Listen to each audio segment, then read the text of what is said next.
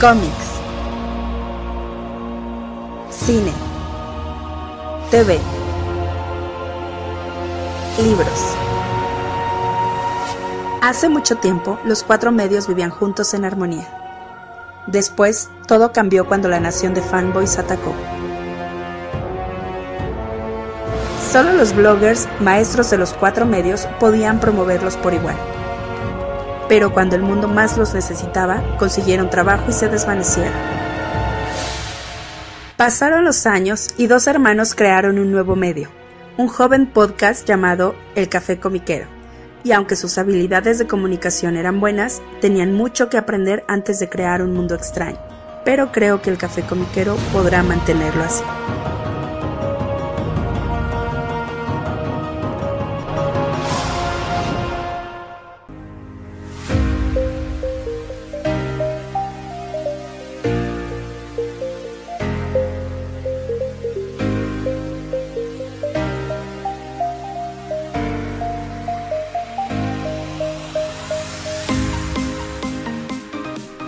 Hola, ¿qué tal? ¿Cómo están todos? Bienvenidos al nuevo episodio del Café Comiquero. Les saluda como cada semana su amigo Carmix. Y su enemigo Rula Mutarrata de agua del Café Comiquero del Yermo Jurásico, ¿por qué no? Sí, por cierto, está un huracán. Este, si, si nos escuchan en los estados eh, pues más al oeste, al ¿qué será? No, al sureste, suroeste del país, eh, Michoacán, Jalisco, Colima, etcétera que estén muy bien, cuídense mucho y este que no que no pase a mayores, ¿no? Sí, sí, sí, es un, los em, fenómenos meteorológicos pues no tienen piedad, así que tengan ustedes mucho cuidado. Sí, sí, sí, exacto, tengan mucho cuidado con eso. Y acá hay lluvia, que qué barbaridad. Aquí la verdad, a, a mí me gusta eso, pero no me gusta que se inunde, pero el día ha estado fresco, sin tanto, sin calorón. O sea, después del junio, julio que tuvimos, para mí es una bendición esto, ¿eh? Ay, esos calores de onda, este, de, de calor de fin del mundo. Sí, no, no, no, no, o sea, no, no puede, me acuerdo, o sea, el día que no pude ni grabar acá arriba en el estudio. sí, que te tuviste que ir al estudio de tu esposa. sí, no, porque aquí me, me iba a coser. Sí, sí, sí, no, na, nada agradable, ¿eh? Eh, no. Pero bueno, aquí estamos con un nuevo episodio del Café Comiquero y les recordamos que lo pueden escuchar a través de los diferentes servicios de streaming. Ahí estamos en todos ellos, en Spotify, Apple Podcasts, Google Podcasts, etc. Y también el programa se sube en formato MP3 en archive.org para que lo descarguen y lo escuchen cuando ustedes gusten. El link lo pueden encontrar en nuestras eh, social media, en, en este, Facebook, Twitter e Instagram, como Café Comiquero. Ahí ponemos los links. Y pues, eh, bájenlo, escúchenlo, guárdenlo, resistan porque algún día Spotify va a desaparecer y todos los servicios van a desaparecer y nos vamos a quedar sin nada. Así que mejor guárdenlo por ahí, ¿no? Sí, sí, sí, resist. Ahorita es el, el lema de los X-Men, así que aplíquenlo también ustedes, resist. El lema de los X-Men. Ay, ahorita no le está yendo muy bien, ¿no? Está, perdón, pero eh, eh, mira, no es mala onda. La era Krakoa, sabes que a mí me ha gustado mucho, pero sí había sentido cierto bajón, sobre todo con todo eso de Sins of Sinister que Mr. Sinister de por sí nunca ha sido un villano que me agrade ver. Y así como que toda una especie de Age of Apocalypse para ese dude y, que iba a significar el fin de Krakoa, así como que ah, luego lo leo con más calmita. Ya que pasó todo esto y que estamos en la época de, de Fall of X y, y, ver este... O sea, querían presionar a los X-Men, ¿no? Déjame decirte que está bastante... O sea, está cruel, está oscura y lo que quieras, pues está bastante divertida, ¿eh? Sí, los X-Men se pone muy bueno en general cuando los llevas a sus límites, ¿no? Y, en los dos, los dos espectros, cuando los llevas a los límites de, de, de, lo pachón, que, por ejemplo a mí eh, ese es el, o sea, un, ejemplo de, de, llevarlos a los límites de lo, de lo pachón, de, su, su, de su poder sería Way of X, de Soy Spurrier y Bob Quinn. Ese se me hizo el espectro de llevarlos al límite de, o sea, de, ya que más fregones pueden ser, ah, pues había una serpiente escondida en el Edén, ¿no? Y ahora que están acá todos caídos de, de, este, eh, que, ya, que quedan poquitos otra vez, que ya, ya nos enteramos, no es que se hayan muerto todos los mutantes, pero se fueron mucho a quién sabe dónde. Eh, y que realmente en la Tierra, ahí sí, o sea, en el planeta Tierra, ahí sí hay poquitos mutantes ahorita. No, hombre, o sea. ¿Te acuerdas cuál era la segunda ley de Krakoa?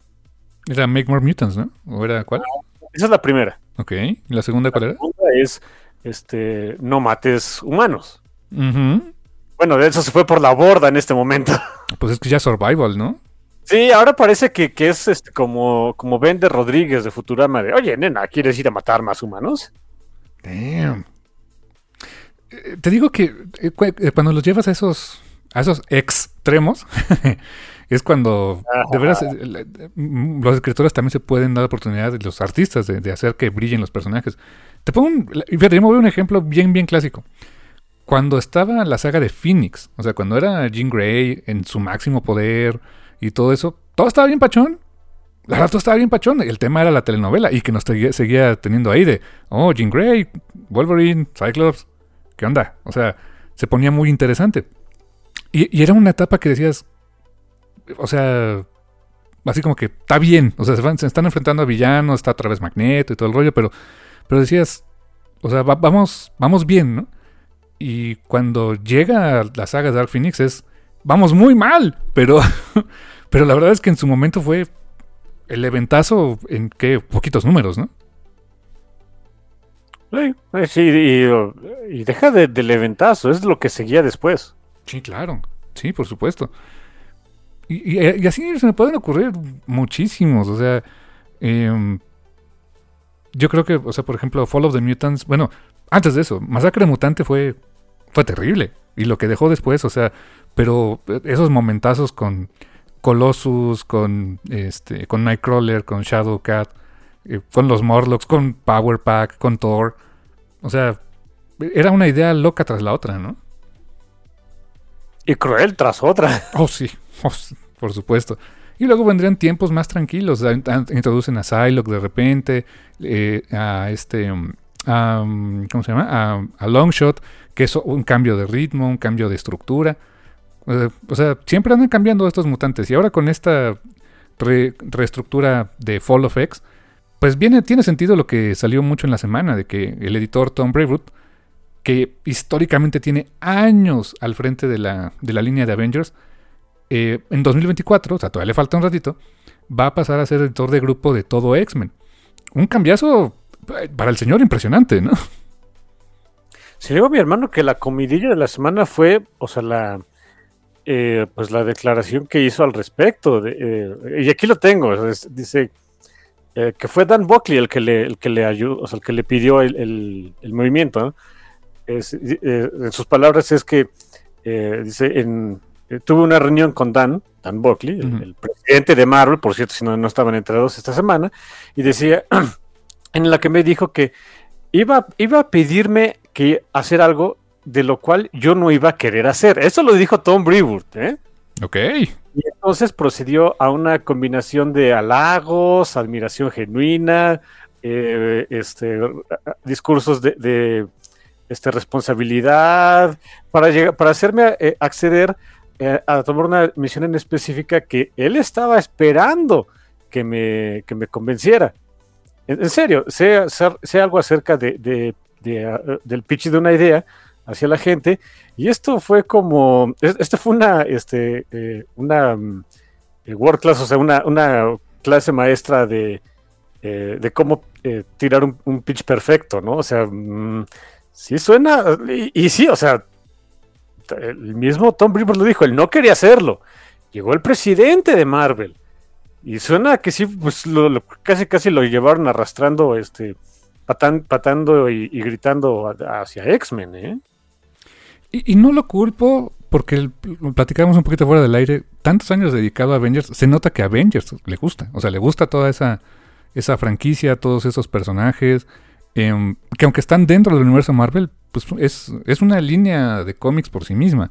Hoy más disminuida, sí. O sea, no, no tiene a lo mejor la potencia que tuvo hace 10, 15 años cuando estaba la era de Bendis, por ejemplo, ¿no? Y luego todo lo que vino con las películas de Marvel y todo.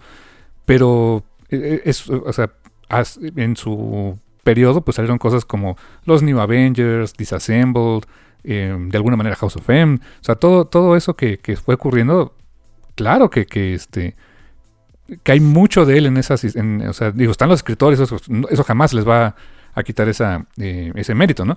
Pero mucho de esa guía de lo que es el, trabajo editorial, pues es, eh, es, de él. Entonces, ha de ser difícil, ha de ser difícil que te digan, oye, pues todo esto que has estado haciendo como por 20 años, ahora vas a hacerlo, pero con estos otros. Sí, o sea, no, es de que, yo creo que no es de que no le gusten X-Men, probablemente, no lo sabemos. Eh, no es como que diga, ay, los mutantes apestados, o sea, tengo que estarle a esa línea cochina. No, no, no, es simplemente que ah, creo que le, le quitaron su juguete favorito, ¿no? Que a eso yo creo que a nadie le gusta. Sí, exacto. Y yo, mira, no dudo de su profesionalismo, yo creo que lo va a hacer muy bien. Ojalá le encuentre también el gusto a los, a los mutantes. Y pues tiene sentido el cambio, ¿no? Y más porque, pues vemos que ahora con lo que está de Fall of X, pues sí se avecina el final de la era Krakoa como la conocemos. Que yo no, no, no puedo imaginarme cómo va a ser el, el mundo de los mutantes después de esto, porque me dices que ahorita están en un punto muy, muy, muy difícil, ¿no?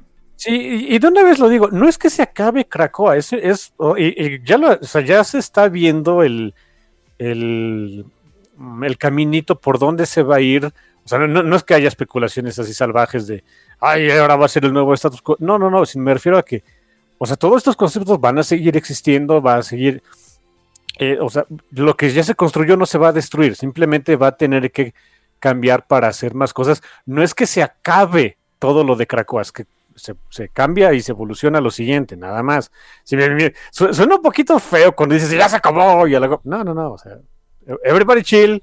No, no, estamos diciendo aquí en el café comiquero este, que, ya, este, empiecen a, a, a, jordear sus, sus cómics de, del área de Krakoa porque después pueden venderlos mucho. No, no, no, eh, o sea, chill. Pero el cambio que se viene, eh, no, sé, así como siento que, los, que lo están manejando ahorita, que insisto está bastante divertido. Uh, sí, suena, suena bien, suena bien, ¿por qué no? O sea, van a seguir habiendo todavía muchos de estos conceptos, o sea, que, ya se introdujeron difícilmente. Ya, no va a ser que, vamos a, andar viendo otra vez a los, a los X-Men este, abriendo escuelita. Y, eh, ya, olvide, eso sí, ya para eso, para eso sí, olvídelo. Eso ya no fue, eso ya se acabó. No más, no va a regresar vamos a ver qué más sale. Exacto, o sea, si algo... ¿Te acuerdas el moto de la escuela de Javier, no? Mutantis mutandis, ¿no? Que quiere decir todo cambia, ¿no? Entonces, si hay una franquicia a la que el cambio constantemente le llega, es a los X-Men. O sea, la otra vez me estaba poniendo como a, a, revisar así en mi colección, así diferentes etapas de los que me digo, qué diferentes, o sea, o sea, sí son los X-Men, sí tienen sus similitudes unas con otras, ciertos tropos que toda la vida han estado ahí, que Sentinelas, que Magneto, que uh, Sinister, que no sé, este, que el Fénix, pero, o sea, si te pones a ver, por ejemplo, y a lo mejor no cosas tan viejas, o sea, si ves eh, Wolverine and the X-Men, es un status quo que ya no está, pero que cosas de, Wolverine and the X-Men siguen aquí. Eh, cosas de la era Morrison, ya no, es, ya no es esa era como tal, ya no son los motociclistas sin moto, ¿no? pero varias de las cosas siguen acá, o han cambiado, o han, pero, o, se, o permanecen de una u otra manera. Um, es que sabes que eso es lo padre. Si te das, si te pones a ver todas las diferentes eras de X-Men, no es como que esas eras hayan desaparecido por completo. Cosa, o sea, mucho de lo que traían se, hereda y se sigue utilizando para crear nuevas historias. Exacto. Hasta el propio Size ¿te acuerdas cuando tuvo esa serie de X-Men Legacy? Sí, sí, exacto por ejemplo. Y él mismo dijo, ah, bueno, pues eso mismo lo voy a traer ahora para hacerlo de Way of X y todo. Y dentro de la era Krakoa, dije, qué padre, o sea, que, se puedan retomar ese tipo de cosas, ¿no? Sí, eh, eh, es parte de... Mira, es bien curioso. Yo creo que para hacer un, una línea de cómics, pues tienen ese, ese moto, ¿no? Mutantes, mutandis. Em, es los que como que sí respetan todavía más su, su historia a través de los años. Porque si me preguntas de Avengers, ¿quién, eh, eh, quién, todavía reconoce y respeta el número 200 de Avengers? No, nadie. Por Dios santo. No lo hagan, por, no lo haga, compa. Sí, nadie se quiere ni acordar. Sí, no. El propio Claremont tuvo que llegar a, a paliar la situación, ¿no? Sí, sí, es cierto, el propio Chris Claremont tuvo que llegar así de a ver esto o sea, pues digamos que pasó, pero Caro les va a echar mucha bronca al respecto porque sí se pasaron, ¿no? O sea. Sí. a, ese, grado, ¿no? Creo que hasta George Pérez, pues, o sea, no le encantaba que le llevaran ese número autografiado. es que, oye, no es mala onda.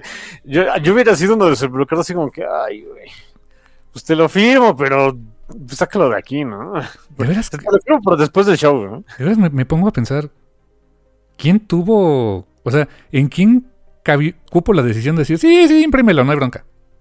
El editor, no sé quién No haya sé. sido el editor. No sé si fue Jim Shooter, no, no, no sé, ¿eh? pero No sé, no sé, te, tendría, ahorita tendría que buscarlo. pero eso, ese tipo de decisiones pasan por el editor, de la línea, no nada más del título. sí, claro. Sí, sí, sí. O sea, lo que, lo que, to- lo que Tom Brevoort tuviera que hubiera tenido que decidir, eh, si él hubiera trabajado en ese momento en Marvel, hubiera pasado por él. Así que, quién sabe, quién, no, no sé quién haya sido, ¿eh? Sí, no, quién sabe quién se aventó ese torito, pero yo creo que ahorita sí es de, ah, este, olvidemos eso, ¿no? Un retcon. sí, así, así de fácil. Y hay otros ejemplos al respecto de cosas que ya no nos acordamos de X-Men o de alguno o de algún título de alguno de los Avengers que ahorita son titulares, ¿no? Pregúntenle a quienes son así super fans, por ejemplo, de, de Captain Marvel, de Carol Danvers. Hubo una serie de Miss Marvel del 2000, uf, no me acuerdo qué año, 6, 7 tal vez, o 5, algo así. Pregúntenle por el número 25 o 26, algo así. Em, y, y- y digo, no, no les voy a spoilear nada, ¿no? Leanla toda si, si quieren, si, si, si, se aguantan. Pero hay una parte, digo, imagínense la, la época de la, la- la que les estoy hablando. Hay una parte donde se tiene que meter eh, en la guerra de Irak. Bueno, totalmente no guerra de Irak. oh my god. Ah, shit. Sí, una, una vez por curiosidad, alguien estaba quejando de eso en eh, de, de eso, de ese cómic particular. Pues, tengo aquí la, la aplicación de, de- de Marvel Unlimited. Ya lo busqué y dije, oh, fuck, ok, con razón, está bien. Sin, nadie se quiere acordar de eso. ¿eh? Era la época de, creo que estaba Adriana Melo dibujando, o algo así. Sí, sí, sí, sí, exacto. Que, no creo que sigue en activo ella, no sé si en Marvel. Claro que sigue activa. Sí, ¿no? Eh, Qué bueno. Ahorita está en DC, me parece. Sí, es- ella es este brasileña, si mal no recuerdo, ¿no? Sí. Sí. No, qué, qué bueno que siga con chamba, me da gusto. Ha- Hacía muy buen, muy buen cómic de superhéroes, ¿eh? Lo, lo poco que leí de su etapa de, de Miss Marvel en aquel tiempo fue lo que publicó mm, eh, Televisa Diagonal Smash en su momento, que eran los tie-ins de Secret Invasion. Eh, honestamente, dibujaba muy buena acción superheroica. O sea, Ah, sí. o- buenísimo. O sea, eh, muy- ángulos de cámara muy dinámicos. eh, muy influenciada, creo que también por el anime, la verdad, ¿eh? A lo mejor, a ver, no, no, no, te juro, no lo había este considerado, pero sí, a, a lo mejor, ¿eh? Ya, ya lo, ya mencionándolo. ¿ah? Y es que sabes qué? que en aquel tiempo, y bueno, ahorita todavía, pero, pero o sea, los poderes de, de Carol Danvers se prestan mucho a ser muy anime, muy, muy Goku o una cosa así, ¿no? Sí, o sea, avientas rayos por los puños, hombre, y vuelas y, y sacas poder Saiyajin, o sea, Binary. Santo Dios, por supuesto que sí. Sí. No, de veras, ¿cómo, cómo se ve la gente que, o sea, generaciones como la tuya, la mía y gente más joven todavía, que crecieron viendo anime y que lo han incorporado en su arte? Me acuerdo de un, un, este, un dibujo de Jorge Jiménez, el, el español, que dibujó en, creo que fue Justice League, me parece, un, un número en particular, donde se ve a Superman, eh, eh, es un splash page padrísimo, se ve a Superman que va a lanzar como que un puño, o sea, se va, va volando con el puño hacia el lector como para enfrentarse a, un enemigo, no me acuerdo a quién, y atrás de él se ve eh, como a Jonathan Kent y, y, bueno, a Jonathan, este, John, o sea, este, Jonathan Kent Jr. y a su papá. Y es como, o sea, y él lo dijo, la composición es básicamente Go- este, Gohan con Goku atrás. nice. Porque, pues también le encanta esa parte, o sea, o sea, la, la ñoñería también del, del anime, ¿no? Ok. Mira, eh, y es bonito cuando, cuando te dicen la influencia, ¿no? Sí, sí, sí. No, y no- ahora sí que como dicen en inglés, he doesn't shy from that. O sea, no, no, no se, no esconde eso de su, de, de sus gustos. Y me da, me, me encanta eso de Jorge Jiménez. Eh, sí, aparte el dude es, es una buena onda. Eh. Oye, de- déjame decirte, este, ahorita que me acordé, ¿sabes quién, quién empezó dibujando portadas? Y me parece que algunos interiores en esa serie de Miss Marvel, ¿Quién? Sana Takeda. ¿En serio? ¿Eh? ¡Wow! No, no sabía. Sí, sí, ya en los últimos números, no, no sé exactamente cuántos, pero pues sí, ya en los últimos números ella, ella hizo portadas e interiores. Y, y era una zona taqueda muy. Ay, pues todavía. Pues muy verde, ¿eh? Sí, sí, pues. De, de- ahí vino, vino, por ejemplo, portadas que también hizo para ah, Heroes for Hire. Bonitas portadas también. Luego vendría, creo que supongo, lo de X23. Pero sí, o sea, ves su arte de aquel tiempo y el de hoy y dices, o sea, sí es Ana Taqueda, pero, pero ¿cómo ha, cómo ha cambiado? O sea, ¿cómo ha mejorado su trabajo? ¿eh? Eh, sí, por supuesto. Eh, pe- Pero ahorita que me acordé, porque lo había estado poniendo ahí en su Twitter, esta sana, es- esas portadas, y dije, ay, sí es cierto, eran. eh, En ese entonces, no digo, ya, ya no, no, un, día, los leo, yo creo que por curiosidad, no sé cómo estén, pero pues, de ella poniendo ahí su arte, sí dices, santo Dios, o sea. obviamente, ni ningún artista se queda exactamente en lo mismo, todos evolucionan hacia algo, algo diferente conforme pasa el tiempo, pero es muy distinto de que, de que uno te lo platique a verlo, ¿eh? No, y qué padre que ella sea la misma quien diga, mira, pues así era mi trabajo antes, o sea, pues que no se avergüence de ello. O sea, yo creo que todo el mundo volteas a ver a lo mejor las primeras cosas que hiciste, o sea, no sé, tus primeros podcasts, tus primeras, tus primeros guiones o tus primeros cómics o lo que sea, y dices, ala, ¿qué, qué onda conmigo, no? Sí, que digo, no, o sea, no es mala onda, ¿no? Sigue siendo Sana es Sí, sí, claro. ¿no? Y y fíjate, ¿te acuerdas el, el que platicamos hace poco, Night Eaters? Que es una ¿Eh? Sana Taqueda bien diferente. O sea, sí es ella, pero el estilo es otro. Sí, y. O sea. ah, Reconoces que es ella, pero inmediatamente también reconoces que es, que es distinto. O sea, no vas a encontrar lo, lo mismito, ¿eh? Sí, sí, sí. O sea, menos detallado quizá que, que, por ejemplo en, en Monstres, pero eh, igual de efectiva su narrativa, igual de... eh, o sea, sus colores y todo, pero usados de manera diferente. O sea, las mismas herramientas por las mismas manos, pero con un tono diferente. Qué fantástico, la verdad. ¿eh? Sí, sí, sí. Ah, por cierto, si quieren el chisme completo ese de, de Miss Marvel del número totalmente no en guerra de Irak, es el número 32. Es el número 32. Si tienen por ahí la aplicación, echen el ojo, van a decir de, ah, ok, dudes.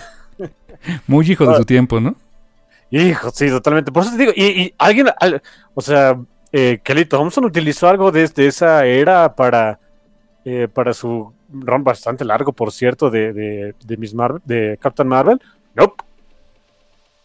No, Por eso, te digo, por eso te digo que los X-Men, o sea, pues muy lo que quieras, de que cada rato cambian y, y este, a cada rato se pelean entre sí, y a cada rato hay tele- lo que quieran, pero eh, siguen, siguen construyendo sobre lo que, lo que ya existía, ¿no? Es, es padre, es bonito dentro de un cómic. Oh, sí. Pues así está la cosa con X-Men. Y te- me querías contar que había lanzamientos ahí interesantes que, que por ahí leíste, Hay, ¿no? unas- hay uno en particular que, que yo estoy súper, súper contento al respecto. Eh, ahí les va, este, ¿les gusta el porno? Sí, sí les gusta el porno, ni me digan que no, perros. Este, pues en, en- a finales de año vamos a tener más porno en los cómics, porque María Lovett ya anunció su nuevo cómic. Ah, Crave. Crave. Crave, que es un. va- Eso va a ser una miniserie. Yo estoy. Es lo único que me quedé de. Ah, come on. Eh, es una nueva miniserie. Viene por Image, por cierto. Oh, qué bien. Por Image Comics, perfecto. Sí, fíjate que es- es- esa, es una parte que yo tenía. Tenía mucha curiosidad, porque sé que María se cotizó muchísimo a, a raíz de, de Fateless. Y bueno, en general de todo el trabajo que ha estado haciendo también con. Eh, en DC Black Label con lo de el, este Sandman Universe y demás. Sé que se cotizó mucho y dije, bueno, ¿qui- ¿quién, quién, habrá- quién le habrá dado un mejor trato para, para sacar su nuevo cómic de autor? ¿no? Bueno, ya nos enteramos, es Image. Eh, y va a ser, y el- este cómic, Crave, que ahorita les platico de, de qué trata, eh, es un, digo, es una miniserie escrita, dibujada, este, coloreada, eh, vendida, supo- casi casi editada por ella, o sea, todo, todo es de María Lovett. Y se trata de lo siguiente, es una, es una historia en la que, digo, para, una vez más, es, es algo que de veras me dio mucha curiosidad. Otra vez, em, el meollo del asunto es que Crave es una aplicación, es una aplicación tu- de tu teléfono en el que tú metes ahí tu, obviamente tu información súper, súper personal y privada para que, ya sabes, la tenga una compañía para su, su uso personal.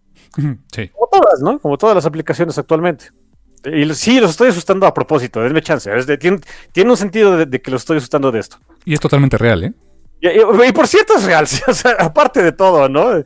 Este, bueno, entonces ya metes acá toda tu información súper, súper personal y aparte le dices a la aplicación cuál es tu, tu crave. Crave en inglés significa em, como que antojo. ¿Tiene Ujú. otra, cómo- otra acepción? ¿Cómo es? Pues sería antojo, deseo, este, ha- hambre, tu... es- pues más que nada es antojo, ¿eh?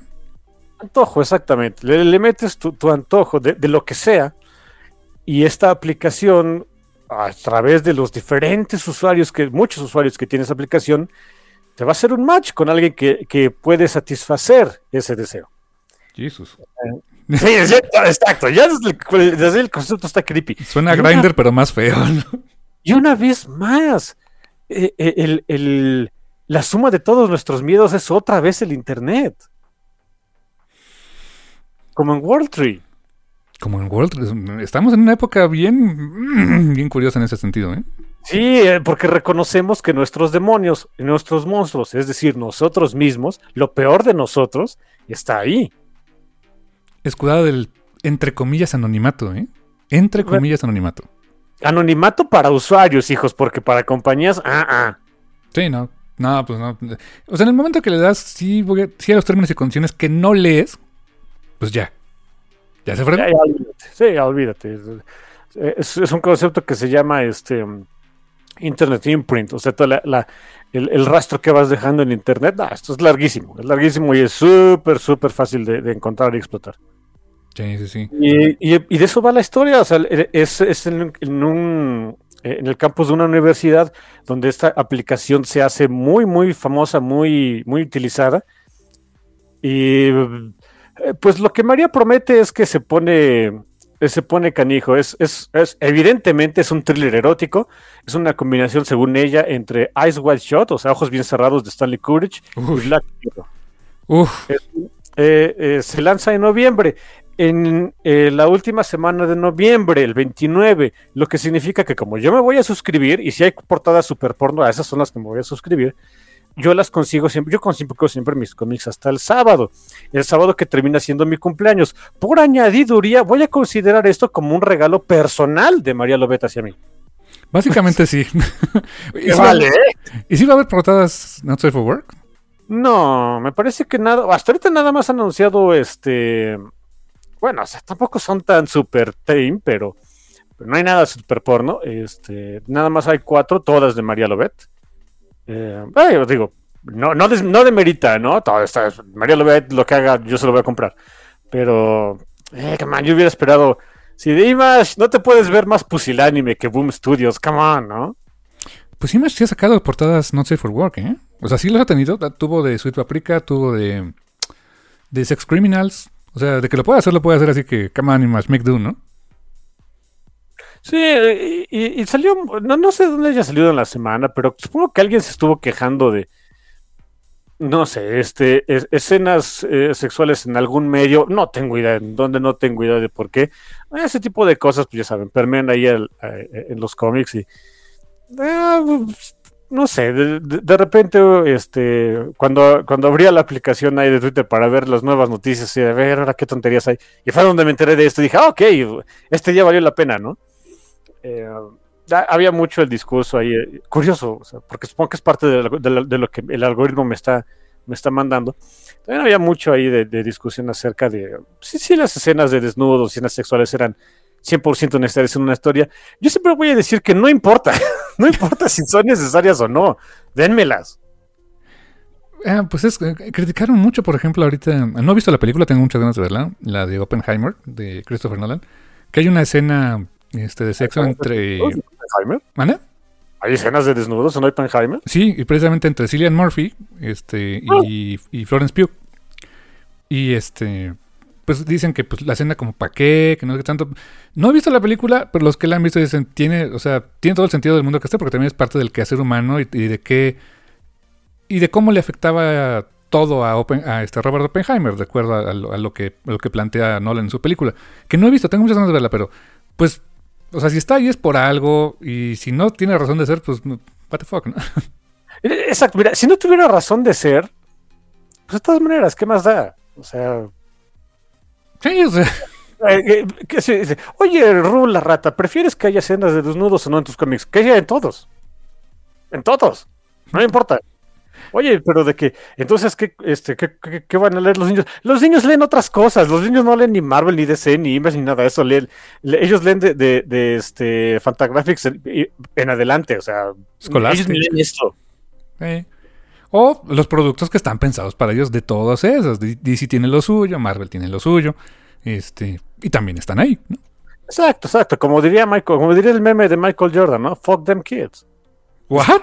¿Cuál es el Michael Hay un, hay un meme de Michael Jordan de hace muchos años muy famoso. No tengo idea por qué. O sea, no sé si hay- si, si es alguna línea de, de, de- de diálogo en, en el documental este de. Que, que me parece sí es de, ¿De las Dance? de Last Dance o algo así. o de, No lo recuerdo. entrevista que hubo en algún momento. Este, y, y, o sea, no, no sé si sea. Eh, Probablemente lo sea, probablemente no, no tengo idea. Pero es una imagen acá ves de Michael Jordan, acá todo calmado y pachón y demás. Y abajo nada más está, está- está el, el quote, ¿no? Fuck them kids. Seguramente sí, creo que no sí sé es- por qué, no sé de dónde. Sí, creo que ¿Sí? ¿Sí? ya me estoy acordando. Sí, sí hay una... Es que el documental es muy largo, o sea, son varios capítulos. Eh, todos muy buenos, muy Sí. recomendable. Pero no me acuerdo, o sea, sí, creo que sí empiezo a recordar que sí en algún momento lo dijo por algo. Tenía que verlo con los tenis, pero no me acuerdo por qué. Ah, por- porque, mira, o sea, pudo ser así para los tenis. Yo dije, bueno, o sea, no, no, no, no específicamente como para los niños en general, pero probablemente cuando uno ya es más veterano en la NBA, o sea, y, y que llegan los nuevos novatos, y es de fuck them kids, ¿no? Sí, puede, sí, sí, po- podría ser, ¿eh? Podría ser, creo que sí va por ahí, pero... o, o de cómo lo trataron a él cuando él era novato, porque cuando él era novato ya, ya resulta que ya existía un, un dude que era toda una leyenda y que a su, a su novato en su equipo no lo trató bien, me estoy hablando de Karim Abdul-Jabbar, que dicen que a esas, a esas alturas de cuando Jordan, por ejemplo, entró a la NBA, ya estaba medio... Ya se le había subido un poquito al buen Karim. Y que cuando entró el Magic sí fue de este chamaco mugroso, que a mí que me va a enseñar, que se vaya a la goma, o sea. en Y ve nomás, ¿no? Y ve nomás. Pero bueno, ese es otro asunto. Un día, si quieren, platicamos más de básquet. Este, por eso digo, y, y está, ese, está ese meme que lo veo y, y me, me hace reír, no importa la circunstancia, ¿no? No, lo había visto, tengo que buscar. Yo el, el que más que he visto de, de Jordan y re- derivado de aquel show fue eso de I took it personal, porque para todo lo decía que él se lo tomaba personal y así de Jordan, ya, ya bájale. Con razón estás pelón, hijo. sí, exacto. Llegaste sin pelos de tantos corajes. Sí, así de, me dijeron que no podía llegar, I took it personal. Me dijeron que este, que no podía ser un, este, el mayor anotador, I took it personal. Así de, ok, Me dijeron, me dijeron que no podía regresar a la, a la NBA por segunda vez. I took it personally, and they were right. oh ya. sí que tenían razón. Sí, me dijeron que no podía, que no iba a ser un buen este reclutador para el equipo que compré. I took it personally, and again, they were right. Me dijeron que no podía, que no podía llevarme al Kwame Brown. Ay, el Kwame. En lugar de Pogasol. Ay, Dios. Qué buena idea, Jordan. Pau Gasol, uno de los este, eh, mejores, este, iba a decir futbolistas, y sí lo fue. Cuando era niño, él jugaba fútbol allá en su natal.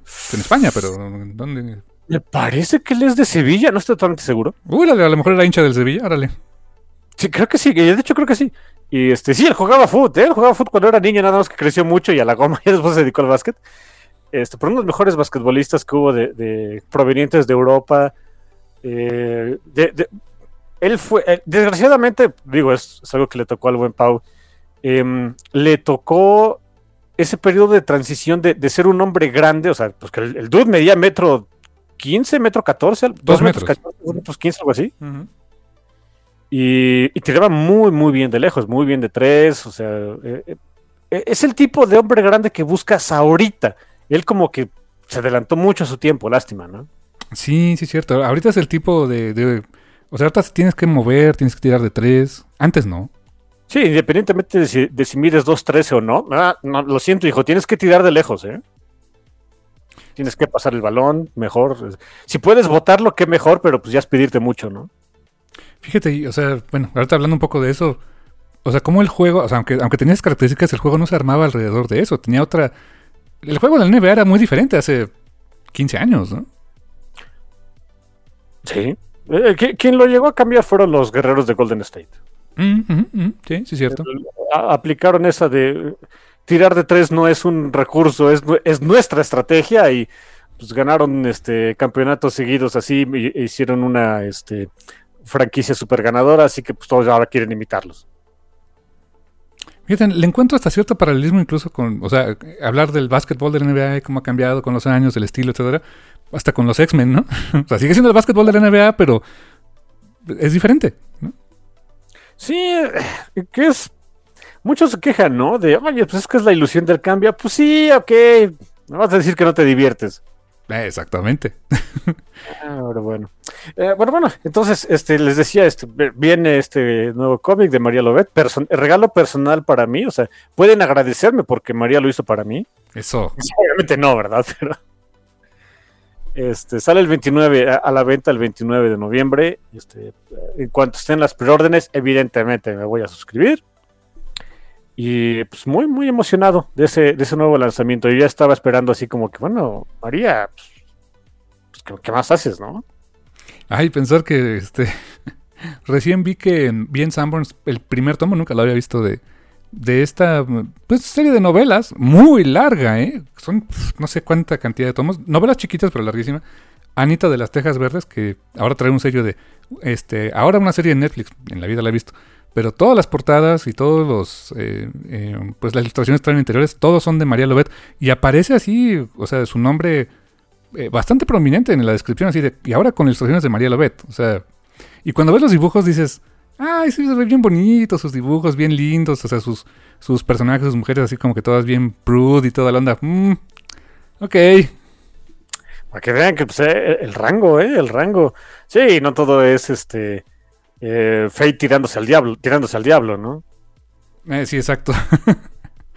sí, exacto. Este, e, esta, por cierto, que dices, es thriller, no es tanto de horror, ¿verdad? O sea, no es como horror no, no. es, ¿no? O sea, es... Un thriller de, es un thriller erótico de misterio. Ok, ok. O sea, en ese sentido es más down to earth, o sea, cosas que pueden pasar en la realidad, ¿no? Ah, tal vez, o sea, hasta ahorita yo diría que sí, pero ya sabes cómo se las gastan. Sí, sí, sí, a ver si nos salen con... Y está bien, o sea, sorpréndanos, ¿no? Sí, claro, claro. No, no, no, no, es, no es este que esté con una cómica así de, no me salen con cosas sobrenaturales, porque no, no, no, no. O sea, hasta ahorita parece que es un thriller más, como dice mi hermano, ¿no? Más, apegado a la realidad, o sea, sin tanta, sin tanto sin elementos sobrenaturales, etcétera. Eso podría parecer, no lo sé. Ah, nos vamos a ir enterándonos a partir del 29 de noviembre. Buenísimo. Excelente, carnal. Y pues, eh, yo quería platicar, fíjate, eh, aprovechando un poquito el espacio de, del cómic de Conan. ¿Qué? El Conan de Jim Soft y Roberto de la Torre y Javier Villarrubia. Qué equipazo, ¿eh? Qué, De veras, Jim Soft creo que fue la persona correcta para esta nueva iteración de Conan. Porque no es el Conan que estaba él, mismo escribiendo, o sea, eh, él, terminó de escribir la, serie regular de Marvel, o sea, después, digo, lo último que, en Marvel se publicó fue lo de King Conan, ¿no? Pero este, al final, pues es una obra de Jason Aaron que se nota apresurada y lo que tú quieras, pero pues es su obra, ¿no? Pero de la serie regular como tal, lo último que escribió, eh, el último escritor que, estuvo ahí fue Jim Sop. Y, lo hizo bien, o sea, bien, y no, no a secas, o estaba bien. Pero comparo un poco ese Conan que terminó por hacer, que, fue como, como un Conan más de, pues e, esto es lo que Marvel te permite hacer este es el estilo que quiere Marvel ahorita. Este es el estilo de dibujo que quiere Marvel ahorita. Eh, es el coloreo que Marvel quiere ahorita. Háganlo así. Ok. Y está bien. O sea, fue una buena historia en Kitai. O sea, ubicada en Kitai. Muy interesante. Eh, cuando lo pasa, cuando la franquicia pasa a eh, Heroic Signature, que es el dueño de la franquicia, publicado por Titan Comics, mm, él fue el primero en que pensaron. Y él dijo, wow, pues yo le entro, ¿no? Porque siempre le ha encantado Conan. Y aquí de veras que quiso hacer un inicio fresco. O sea, no es volver a contar todas las historias de Conan. Imposible.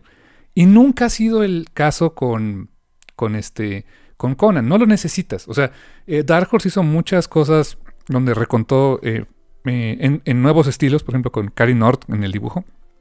Las historias clásicas, ¿no? De Robert D. Howard, como la, este, la Torre del Elefante, este, la, hija del gigante de hielo. O sea, claro, o sea, se fueron a esos lugares porque también tenía muchos años que eso no salía. O sea, las versiones Marvel de eso habían salido en los 70s, este, no sé, a mediados de los 70 no había visto, no se había visto una nueva eh, versión, por ejemplo, de esos clásicos de Robert D. Howard, de lo que sí escribió Robert D. Howard en la versión de este, versiones modernas, y pues es lo que hizo Dark Horse también, está bien. Hubiera sido eh, irse por el camino fácil, yo creo que para, para Titan y para Heroic Signature, decir, bueno, vamos a contar lo que hizo Robert D. Howard, un nuevo estilo, un nuevo... No, o sea, no es lo que quiso hacer Jim Sop. De hecho, básicamente, me gustó mucho la, la edad que tiene Conan aquí tiene sus 25, 26 años. Ya ha estado fuera de, de Cimeria por mucho tiempo. Eh, porque él empezó, empezó su, este, su carrera de mercenario, ladrón, soldado, etcétera, muy joven. O sea, muy, muy joven. Entonces, ya tiene, ya, ya, este, ya tiene experiencia. Y ha estado este, eh, vagando por varias partes de, de, este, de la era Iboria sin problema. Y ahora está en una de, pues quiero regresar un rato a Cimeria. Quiero ver cómo está mi gente, quiero ver cómo está este, quiero descansar un poco. No es que sea un Conan acabado, no, es un Conan que dice, ya viví varias cosas chidas, pero pues quiero, quiero regresar allá. Y está en camino a Cimeria. Y el problema es que, pues desde luego, Conan siendo Conan, pues se mete en broncas, este, en una taberna, desde luego, porque pues es Conan. Y hay una, este, una mujer que llega a ese pueblo donde está Conan y les dice que que huyan, que huyan por sus vidas, porque esas cosas ya vienen y así de, what the fuck. Y lo que menos me esperaba ver son zombies. Eh, ok, no muertos. Sí, no muertos. Y, y, dije, claro que por supuesto que teníamos que empezar con algo así. ¿Por qué? Porque Conan, si algo, o sea, si algo detesta Conan, es la magia. Si algo detesta Conan, es lo sobrenatural. Y es a lo que siempre se enfrenta. o sea, por supuesto que tenía que ver algo así. Me encantó que esa fuera la premisa. Em, y pues el cliffhanger de este número, que, o sea, eh, que es lo que supongo que vamos a ver en los siguientes, en el primer arco, en los siguientes tal vez cinco o seis números, es que estos no muertos se dirigen a Cimeria, al, a la tierra de Conan. Entonces, para él esto, como, como Michael Jordan, I took it personal, ¿no? ok. Y el, el trabajo artístico es es perfecto. O sea, tengo que decirlo, es perfecto. ¿Por qué? Porque sabe a cómic moderno, sabe a, este, a una narrativa ágil, eh, renovada, em, fácil de seguir, pero con un estilo, o sea, es como si, como si Roberto de la Torre hubiera trabajado de la mano con John Buscema. O sea, es ese estilo de John Buscema, pero traído a nuestros días. Es difícil de describirlo, pero si ves el número, vas a entender por qué. O sea, es, eh, es una narrativa muy clara, muy fácil de seguir, pero con una sensibilidad de, por ejemplo, los, los ángulos, las tomas de cámara, eh, muy moderna, pero que a la vez se siente lo suficientemente vintage para que al lector nuevo le sea atractivo y al lector que creció leyendo Conan, que creció leyendo La espada salvaje de Conan en una peluquería, en, revistas en color en blanco y negro o en sepia, también le guste. O sea, e, es, es, e, e, es el arte perfecto para esta nueva etapa de Conan. Y el color de José Villarrubia es fantástico. El señor es un profesional, lo admiro mucho, como colorista lo admiro mucho porque em, sabe utilizar el color correcto para, los, para, para, cada historia, como muchos coloristas lo hacen, pero tiene una sensibilidad muy especial con, los cómics clásicos.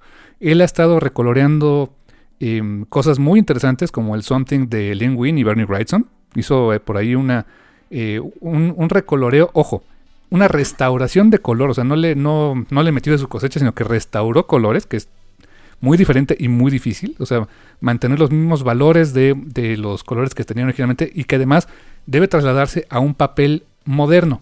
O sea, mm, es diferente el colorear con esa sensibilidad de que el papel va a salir brillosito a como salía en los años este, 70, 80. Eh, por ahí él está, eh, lo más reciente que estuvo trabajando fue el recoloreo de una obra de, este, que se llama Den de Heavy Metal, que es uno de los segmentos que salió en la película de Heavy Metal, este, Richard Corbin, si mal no recuerdo, y eh, esa edición es de Dark Horse. La verdad también la, estuve viendo y está fantástico.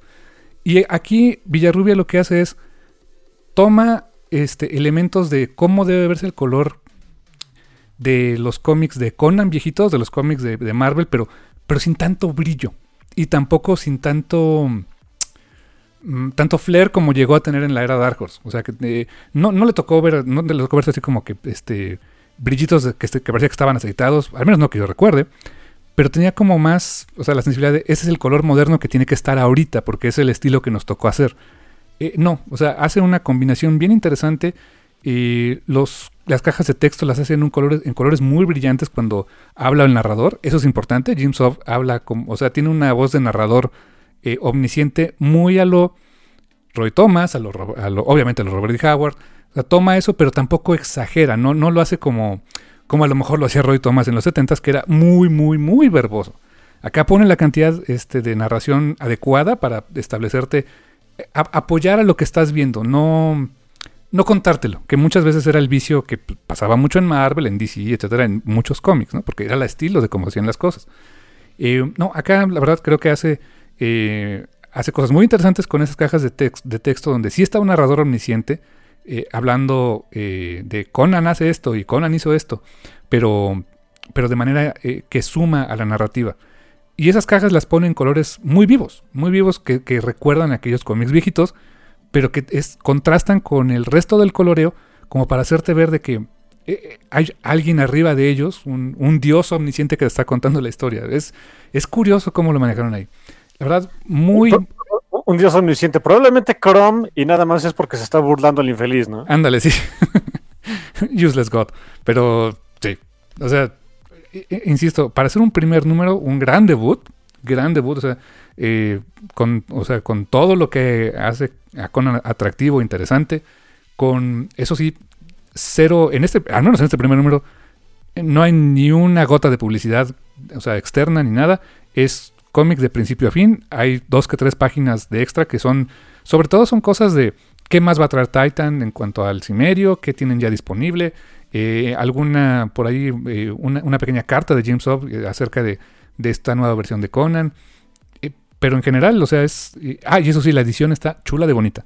Muy bonito papel, muy bonito acabado, de, de, muy buena calidad. O sea, la verdad es que les quedó bastante, bastante bien hecha. Em, y tenía mucho tiempo, te, te, lo voy a decir así, que no, que no disfrutaba tanto el llegar a casa con mi cómic, cómic de grapa y sentarme a decir, este es el que quiero leer ahorita ahorita. O sea, no, no después y a ver cuándo. No, no, no. Ahorita lo quiero leer. Y no me dejó decepcionado para nada. Fantástico. Primer número. Eh, si no se han suscrito y pueden hacerlo todavía, ya hay una segunda edición del de, número uno, porque se agotó, como era de esperarse. Ya está en preorden el número dos. Y este. Lo voy a seguir en grapa, sorry, pero no, no me voy a esperar. este sí lo tenéis que seguir en grapa, sí o sí. Yo estoy muy, digo, yo estoy muy, muy contento de que le esté yendo también. Me había enterado de que le fue muy bien. Me enteré de que ya se está haciendo, se, se, trabaja en la segunda edición del primer número, porque insistimos, ¿no? Se agotó el tiraje del primero. Y acuérdense, el primer número se retrasó para cubrir con las preórdenes. Sí, sí, sí, sí. Y, y, y ya se agotó, así, tal cual. Y entonces va a haber una, una segunda edición. Y este, pues la, la, la gente está la gente está emocionada con lo que puede hacer a Blaze. Este... Titan. Ay, perdón, Titan. Blaze. No sé por qué está pensando Blaze. Porque tiene el otro Conan. Ah, sí, de, tiene de Cimmerian. De Cimmerian, sí, sí, sí, el Conan europeo. El Conan, exacto, que es el Conan europeo. A Blaze, a Blaze trae mucho, muchas cosas de Europa. Si no, si no han checado a Blaze, este, también es buena idea, pero bueno. Um, o sea, me da mucho gusto de que Titan le esté yendo bien con esto, de que yo creo que puede ayudarle a, a la editorial a crecer bastante si juega bien sus cartas. Eh, siempre hay que aplaudir que, que haya eh, nuevas editoriales, aunque sean chiquitas y que les vaya bien y que estén sacando cómics padres y todo eso, porque pues eso es lo que necesitamos para una industria sana. Yo estoy súper contento. Eh, luego me prestas tus cómics de Conan, ¿no? Por su pollo. Ah, Después tendrían, te- te- me encantaría que hiciéramos un review de ese primer arco, ¿eh? O sea, bien, eso es este. pues, ya, ya, ya ni siquiera hay que decirlo, ¿no? Va a haber, ¿no? O sea, va, va a haber review, o sea, va a ser por programas especiales de- del Conan de, de Titan Comics. Digo, a mí sí me gusta Conan, yo, por supuesto que me gusta Conan. Em, pero no me gusta tanto como a mi hermano. Mi hermano sí es Conan Beach. Oh, sí, no. ¿Qué, qué te digo? O sea, al grado que te digo, esta eh, me pude haber esperado los TPS, sí, claro, a lo mejor la versión de Panini, pero mm, no, no está así, no. Y una pregunta, ¿alguna película de Conan te ha gustado? Pues la primera, o sea, Conan the Destroyer no. No mucho. Es que no hay mucho que gustar. Sí, no, la primera sí, sí, sí me gustó, tiene. O sea, sí es un Ah, Conan diferente, ¿eh? Jones de Met. ¿Manda? Trae, eh, sale James Earl Jones Sí. como Tulsa Doom. Ah, qué, qué- buen personaje, por cierto. El score es fantástico. Basil Polidorius, dude. Ugh. Y, y desde luego, o sea, sí es diferente, sí es un- o sea, Arnold es un muy buen Conan cinematográfico, pero no, es, no se parece al Conan, pues ni el de Robert Howard, ¿no? O sea, es, es Arnold Schwarzenegger como Conan, ¿no? Sí, sí, sí. Es, eh, hay, hay que ir con esa idea, ¿no? De, vas a ver más bien a Arnold haciéndola de Conan, no vas a ver exactamente a Conan. Y la de Jason Momoa, francamente, no la he visto, ¿eh? Yo tampoco la vi, no te puedo decir. Vi, a- o sea, vi la caracterización de Jason Momoa, más joven, evidentemente, o sea, más joven que cuando creo que fue Khal Drogo, y se veía muy bien. O sea, sí parecía Conan. No sé qué tal esté la película, pero físicamente el señor sí, sí pintaba para un Conan de esa época. Mm. Es lo único que siento que le falta a Conan, ¿sabes? Y ahorita está difícil. No, eh, eh, por ahí había un proyecto de hacer, eh, no sé si película o serie de Conan, creo que en Netflix o en Amazon, no me acuerdo cuál, pero um, la veo difícil. O sea, que, que ahorita con, siendo muy honestos, con el, con el tipo de, de um, televisión o streaming que tenemos ahorita, eh, se aventaran a hacer una serie tan cruda como a lo mejor tendría que ser Conan. Porque siendo, siendo honestos, no, no me imagino un Conan rebajadito, ¿eh? Oye, Esa es la parte que yo digo, sonaría fácil, ¿no? Digo, HBO, come on, o sea, HBO podría hacer algo así, ¿no? Exacto, eh, justo, eh, justo le diste al, clavo. Yo ese, ese era el ejemplo que te iba a decir de, o sea, hay unos dudes que están haciendo este cañaveral de dragones, donde hay incesto y desnudos y cosas así, y, y- y- y a cada rato hay tripas y gente cortándoles las pelotas y demás.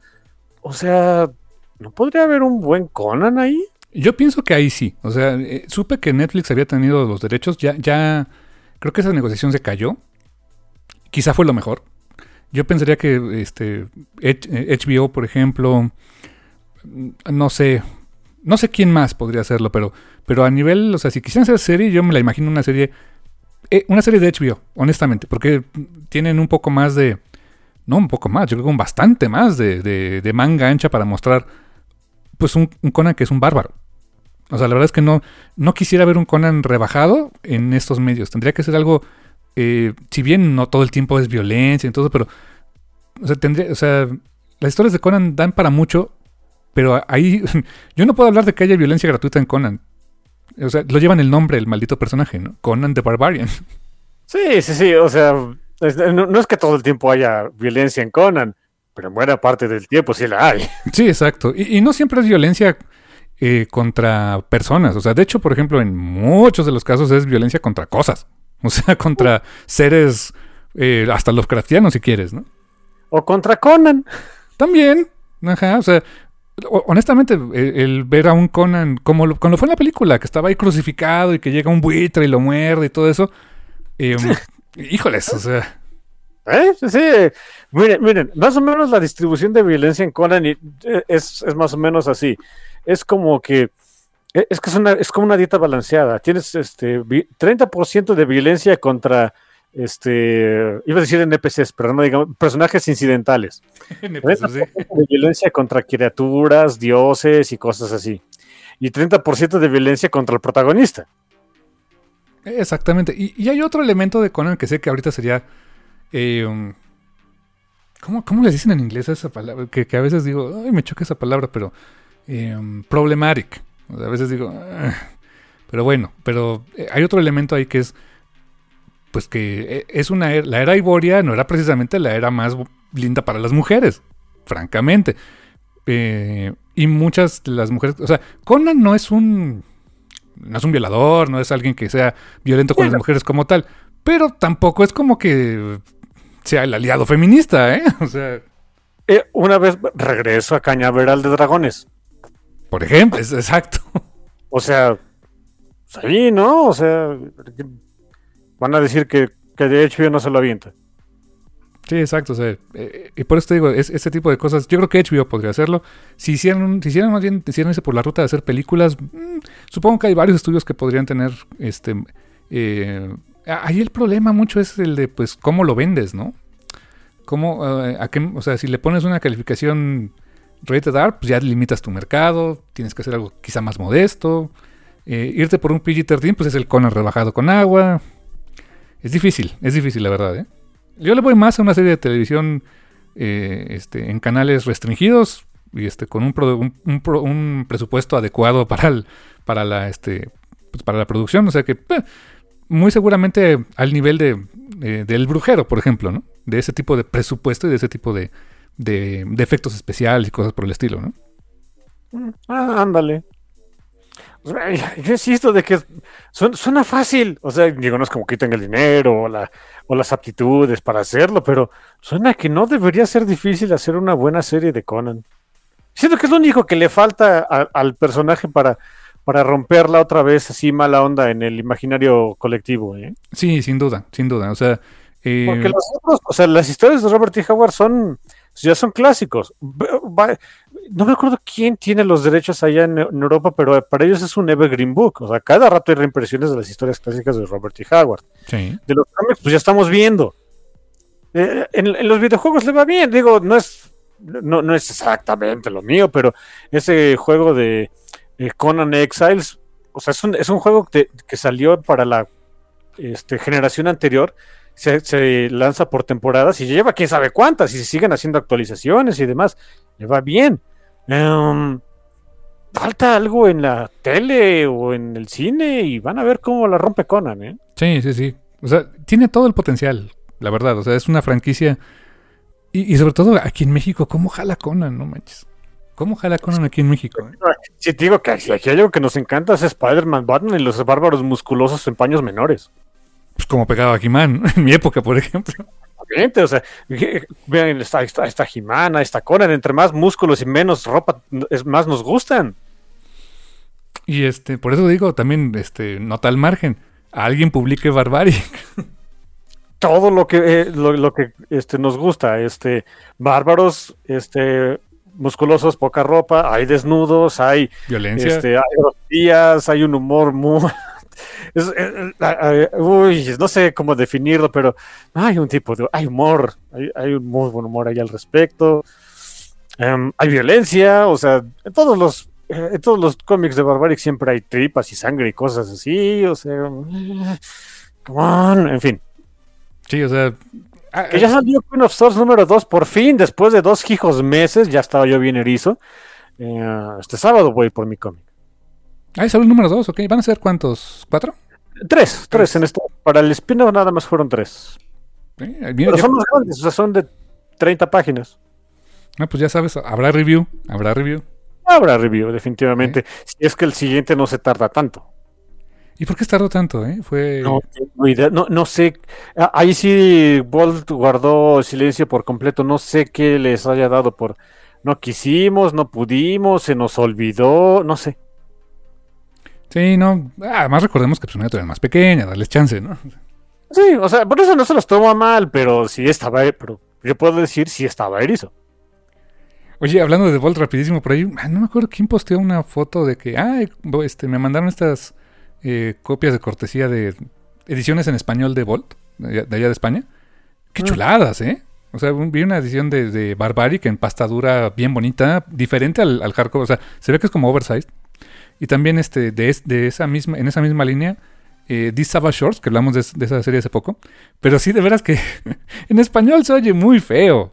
Costas salvajes. O sea, Y eso- eso Suena a- o a nombre de telenovela o esas novelas rosas que le venden a las señoras de los, de los suburbios de Estados Unidos que son a- con, con una portada acá de, de marinos eh, este, con la camisa abierta este, y bien musculosos, ¿no? sí, como, como ese sueño de Mark Simpson, ¿no? Exactamente, así. No es el mejor, no sé. Siento que el español no siempre es, es no es el idioma más épico en muchos sentidos. A veces sí, a veces no. Depende mucho, ¿eh? Depende mucho. eh, mira, hay un. Yo, yo siempre lo voy a poner. ¿Quién fue el. Entonces, no sé si tú sepas. ¿Quién fue el traductor de la edición de Editorial Beat de eh, Kingdom Come? De Kingdom Come fue, si mal no recuerdo, fue J.G. Holguín. ¿Ves ese diálogo que tiene eh, Mago con Superman? La primera vez que se encuentra, cuando va Superman a Kansas, Ajá, ajá. que se encuentra con Mago. Sí. En español, eh, en esa versión en español se me hace. O sea, lo más. La, la idea es que fuera, o sea, tuviera muchas referencias pues bíblicas, y pues así se llama, así es el cómic, hasta el nombre del cómic, ¿no? Kingdom Come. Eh, que Mago, eh, o sea, Superman quiere como que regañar a Mago por lo que pasó en Kansas. Si no lo han leído, no les voy a decir, lean el cómic primero y luego hablamos. Y Mago ataca a Superman. Me encanta el, el- el- el diálogo que, de esa versión que le dice, Dios te confunda. Suena fuerte, suena... O sea, Suena bíblico. Exacto, suenas que, que a, que a los ojos de, de Dios Superman eh, no, no pueda reconocer a Superman por quien es, de veras suena un insulto. En inglés no suena tan padre, es, es God, God damns you. Come on. O sea, Dios te maldiga, pero. Oye, no, no, no sabía esa, ¿eh? No, no, tiene mucho que no veo esa versión en español. Y si es cierto, Dios te confunde, se oye. Doloroso, creo. Exacto, suena que de veras querías herir a Superman. ¡Wow! Eh, Digo, de- depende de. oye, Yo creo que es lo mismo pasa con todos los idiomas, ¿no? Depende de cómo lo utilices, eh, de si soy épico o no. Pero hay, hay ocasiones en las que en el español, con la traducción literal, ¡ah! nada más no, ¿eh? Sí, no, como es, no, Costas salvajes. Sí, sí, es una telenovela de Televisa, ¿eh? Sí, no, no, esa, esa, esa no salió, no salió bien. Está al nivel de cañaveral de dragones, ¿no? Al, al nivel de cañaveral de dragones, que ese es un buen chiste, pero bueno, es otra cosa. Sí, exacto.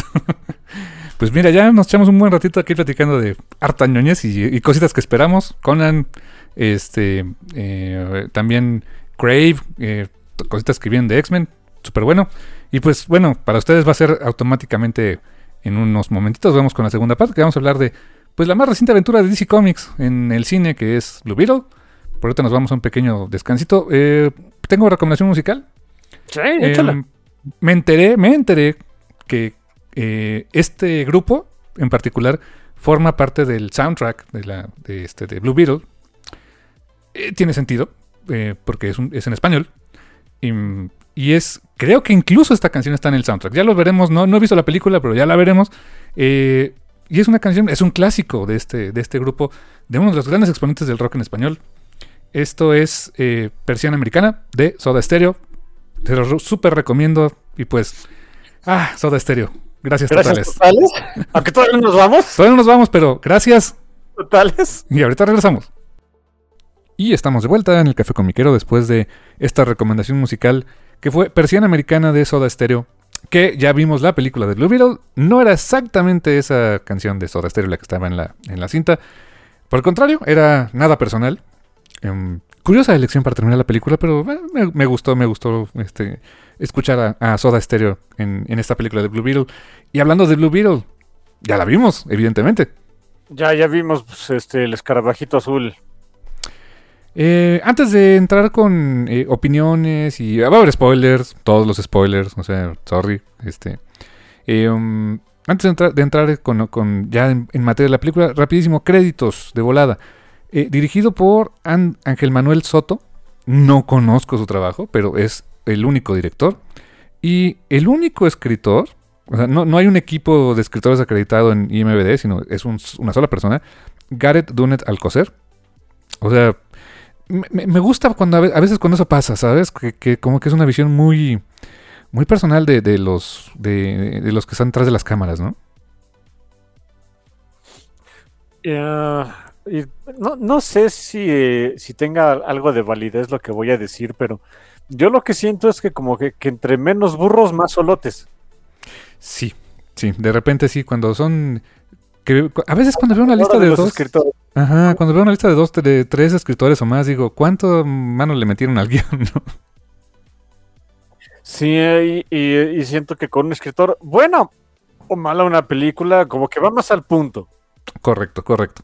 Eh, um, en los eh, créditos actorales, los personajes principales, eh, Sholo Maridueña, que eh, habíamos visto antes como Miguel Díaz en Cobra Kai, como Jaime Reyes, eh, obviamente Blue Beetle, Bruna Marquesin, com- o Marquesine, no sé cómo se pronuncia, como Jenny Cort, eh, Becky G, eh, esta chica Becky G es la voz de eh, la voz del, pues de la, del escarabajo.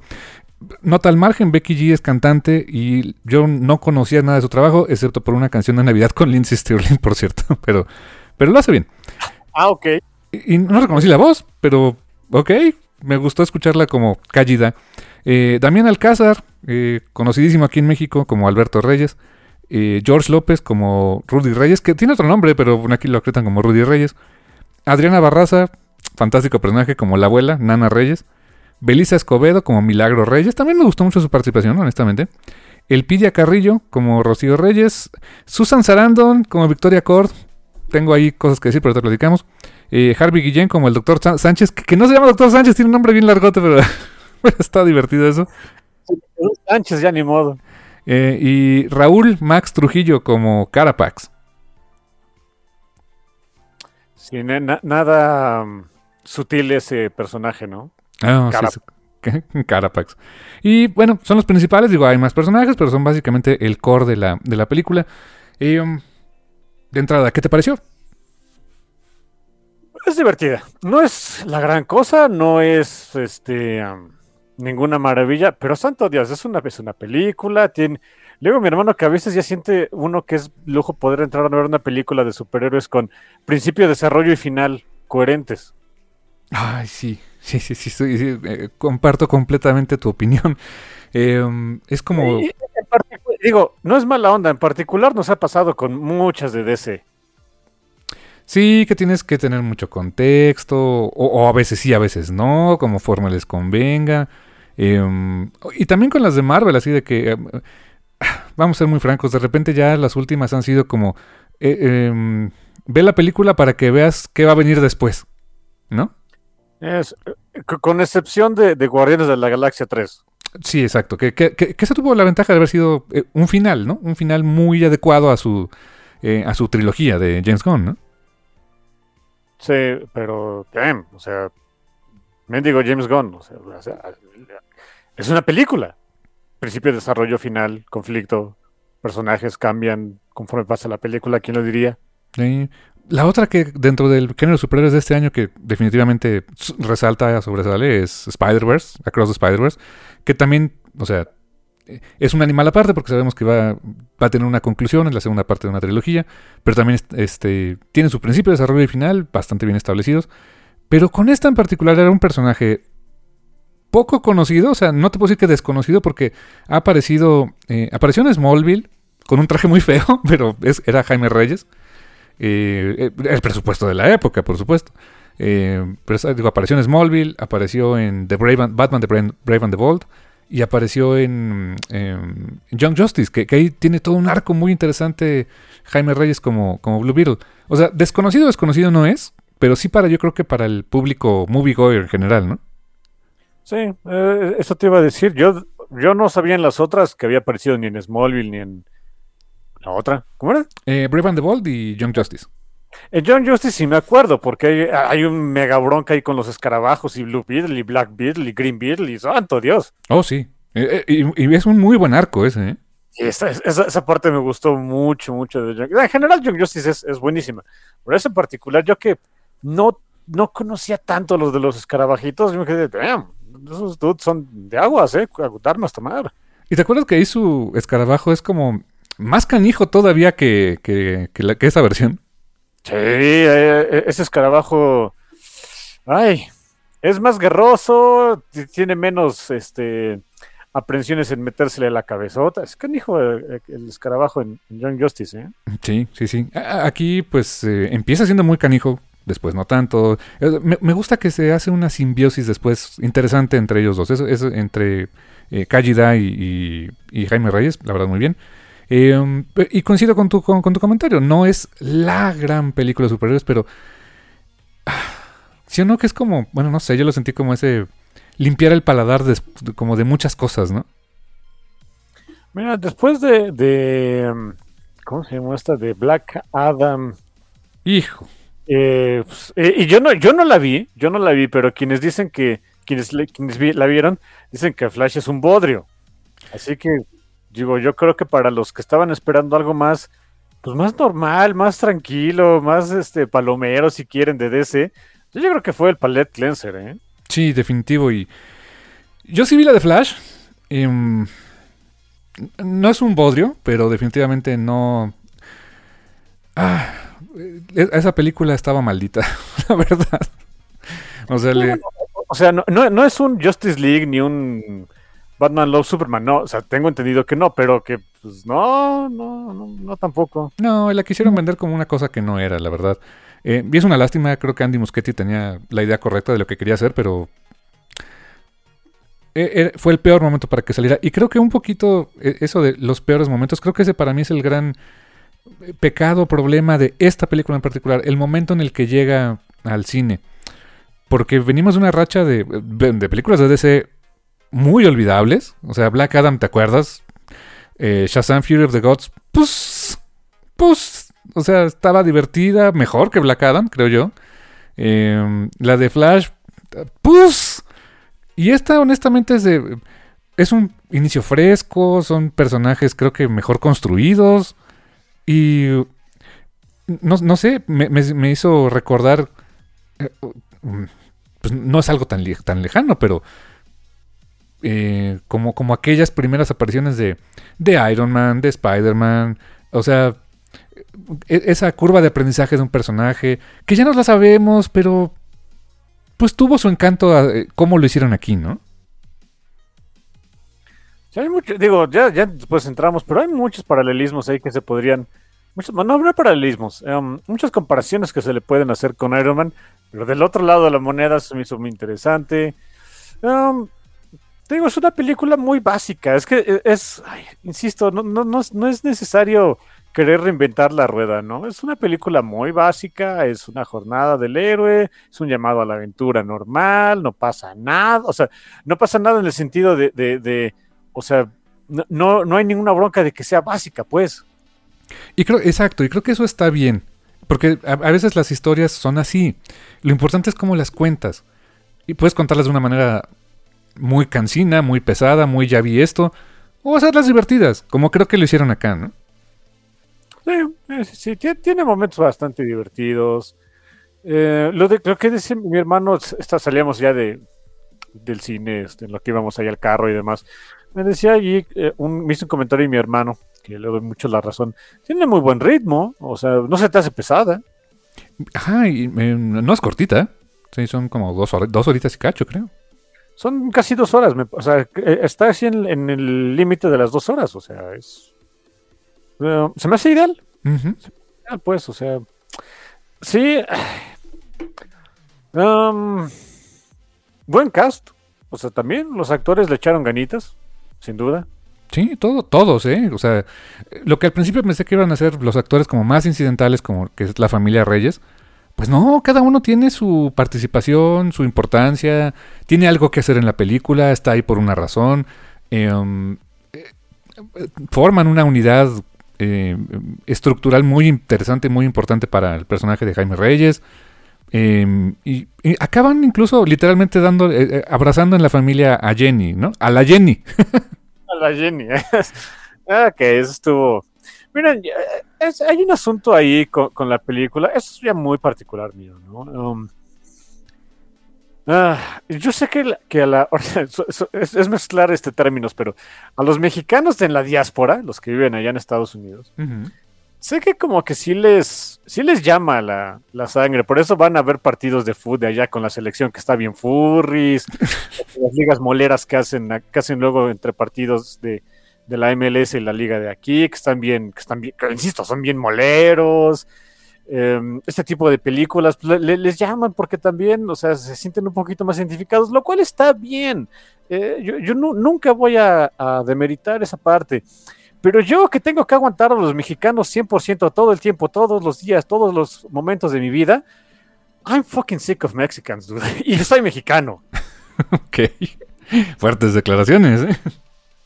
Sí, eh, está bien, o sea, hay momentos muy divertidos, y, insisto, o sea, muy, muy padres, muy divertidos. Hay unos momentos donde sí dije, ok, no me tienen que recordar que estos dudes son mexicanos a cada rato, ya lo sé, los estoy viendo. Santo Dios, algunos de esos los viví, ¿no? O sea. Sí, hay muchos momentos que evidentemente, o sea, son, son mexicanos, son personajes, eh, te, lo dicen tal cual, venían de, ¿qué? De, de Sonora o algo así, el origen del, de los papás, del papá, ¿no? Sí, el del papá y, su hermano eh, venían de Sonora. Exacto, o sea, son, son mexicanos que se fueron para allá. Em, y, y, sí, o sea, tienes toda la razón del mundo. O sea, el, que vivan allá en Estados Unidos, pero mantengan su, este, su, sus costumbres, su cultura, etcétera, a veces sí los hace ir un paso más allá, ¿no? O sea, eh, en algunos casos, ¿no? Hay, hay, hay algunos que, que, francamente hasta se quieren sentir gringos toda la vida y renegar de dónde, dónde vinieron y lo que sea. Hay de todo, pero, pero en general sí existe como ese tema, ese sentido de pertenencia. Y mira, te voy a decir una cosa, o sea, no, no puedo comparar mi experiencia para nada con el, con el vivir fuera de tu país X tiempo eh, eh, y formar una vida en otro país, pero, dicho esto, eh, pequeño detalle, yo que, les, comparto, yo viví, literalmente viví un mes en Guatemala por cuestiones de trabajo. No es tan lejos, no es una cultura tan distinta a la de nosotros, eso que creía yo.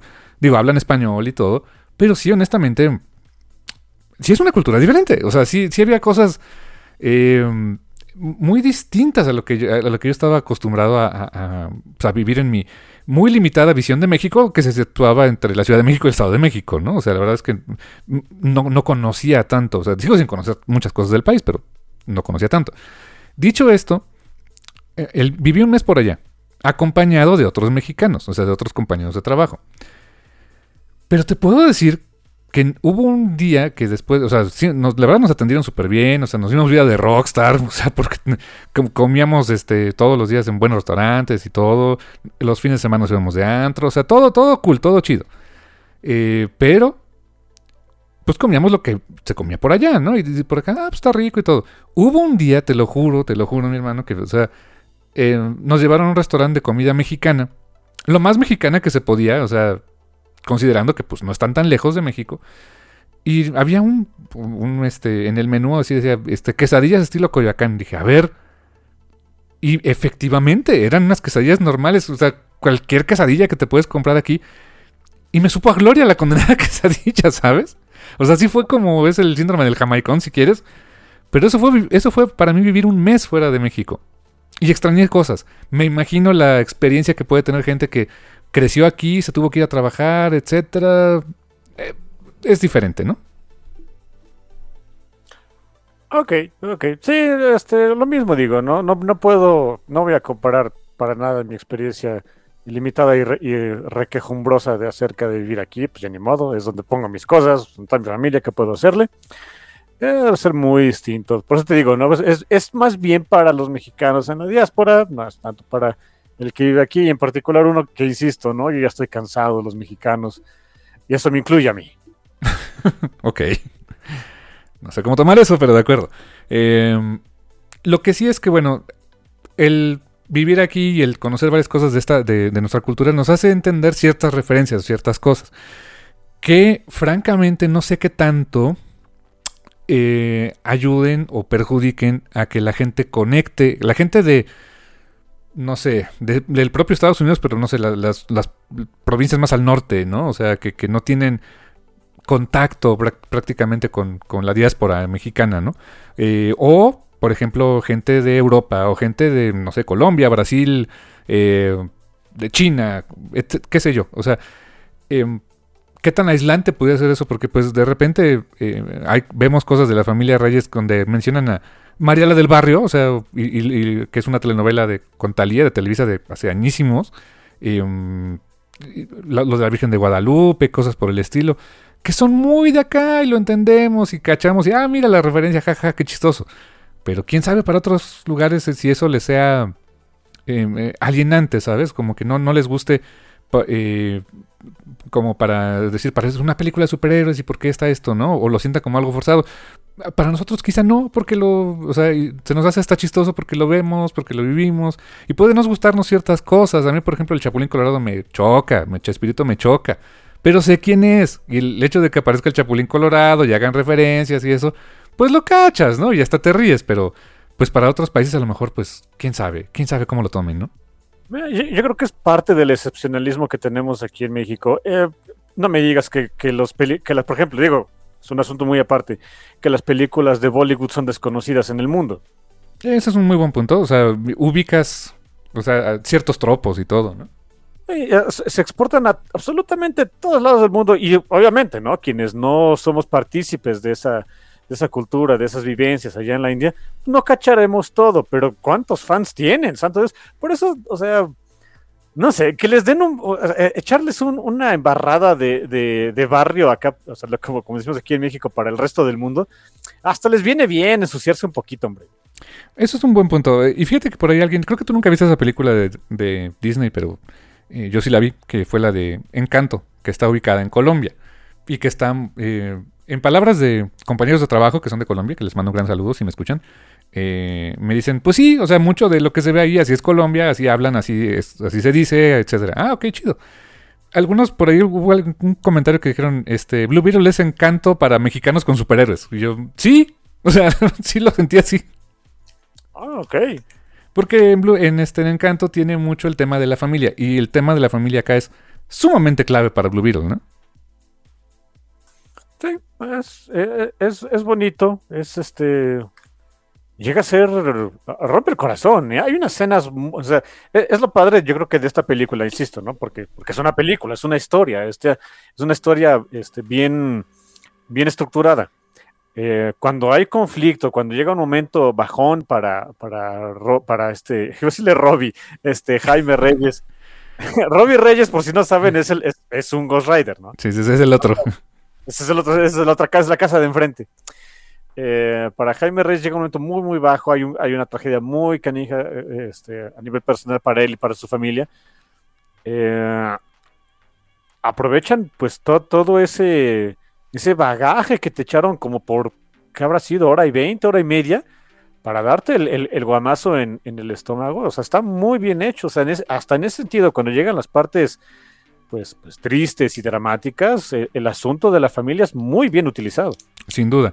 Y eh, eh, sobre ese punto en particular de, la familia y de, esos momentos de balance, creo que hay un balance muy adecuado, eh, salvo por dos o tres momentos, donde, entre comedia y momentos más serios y más dramáticos. Creo que lo logra bien. Hay otras películas, honestamente en Marvel, que a veces, sí, sí llega a ser muy exagerada su comedia. Aquí no. O sea, creo que, creo que llegan... los momentos comédicos normalmente es una costa del pobre de, este, Jaime, la verdad. O sea, hay muchos slapstick comedy en ese sentido.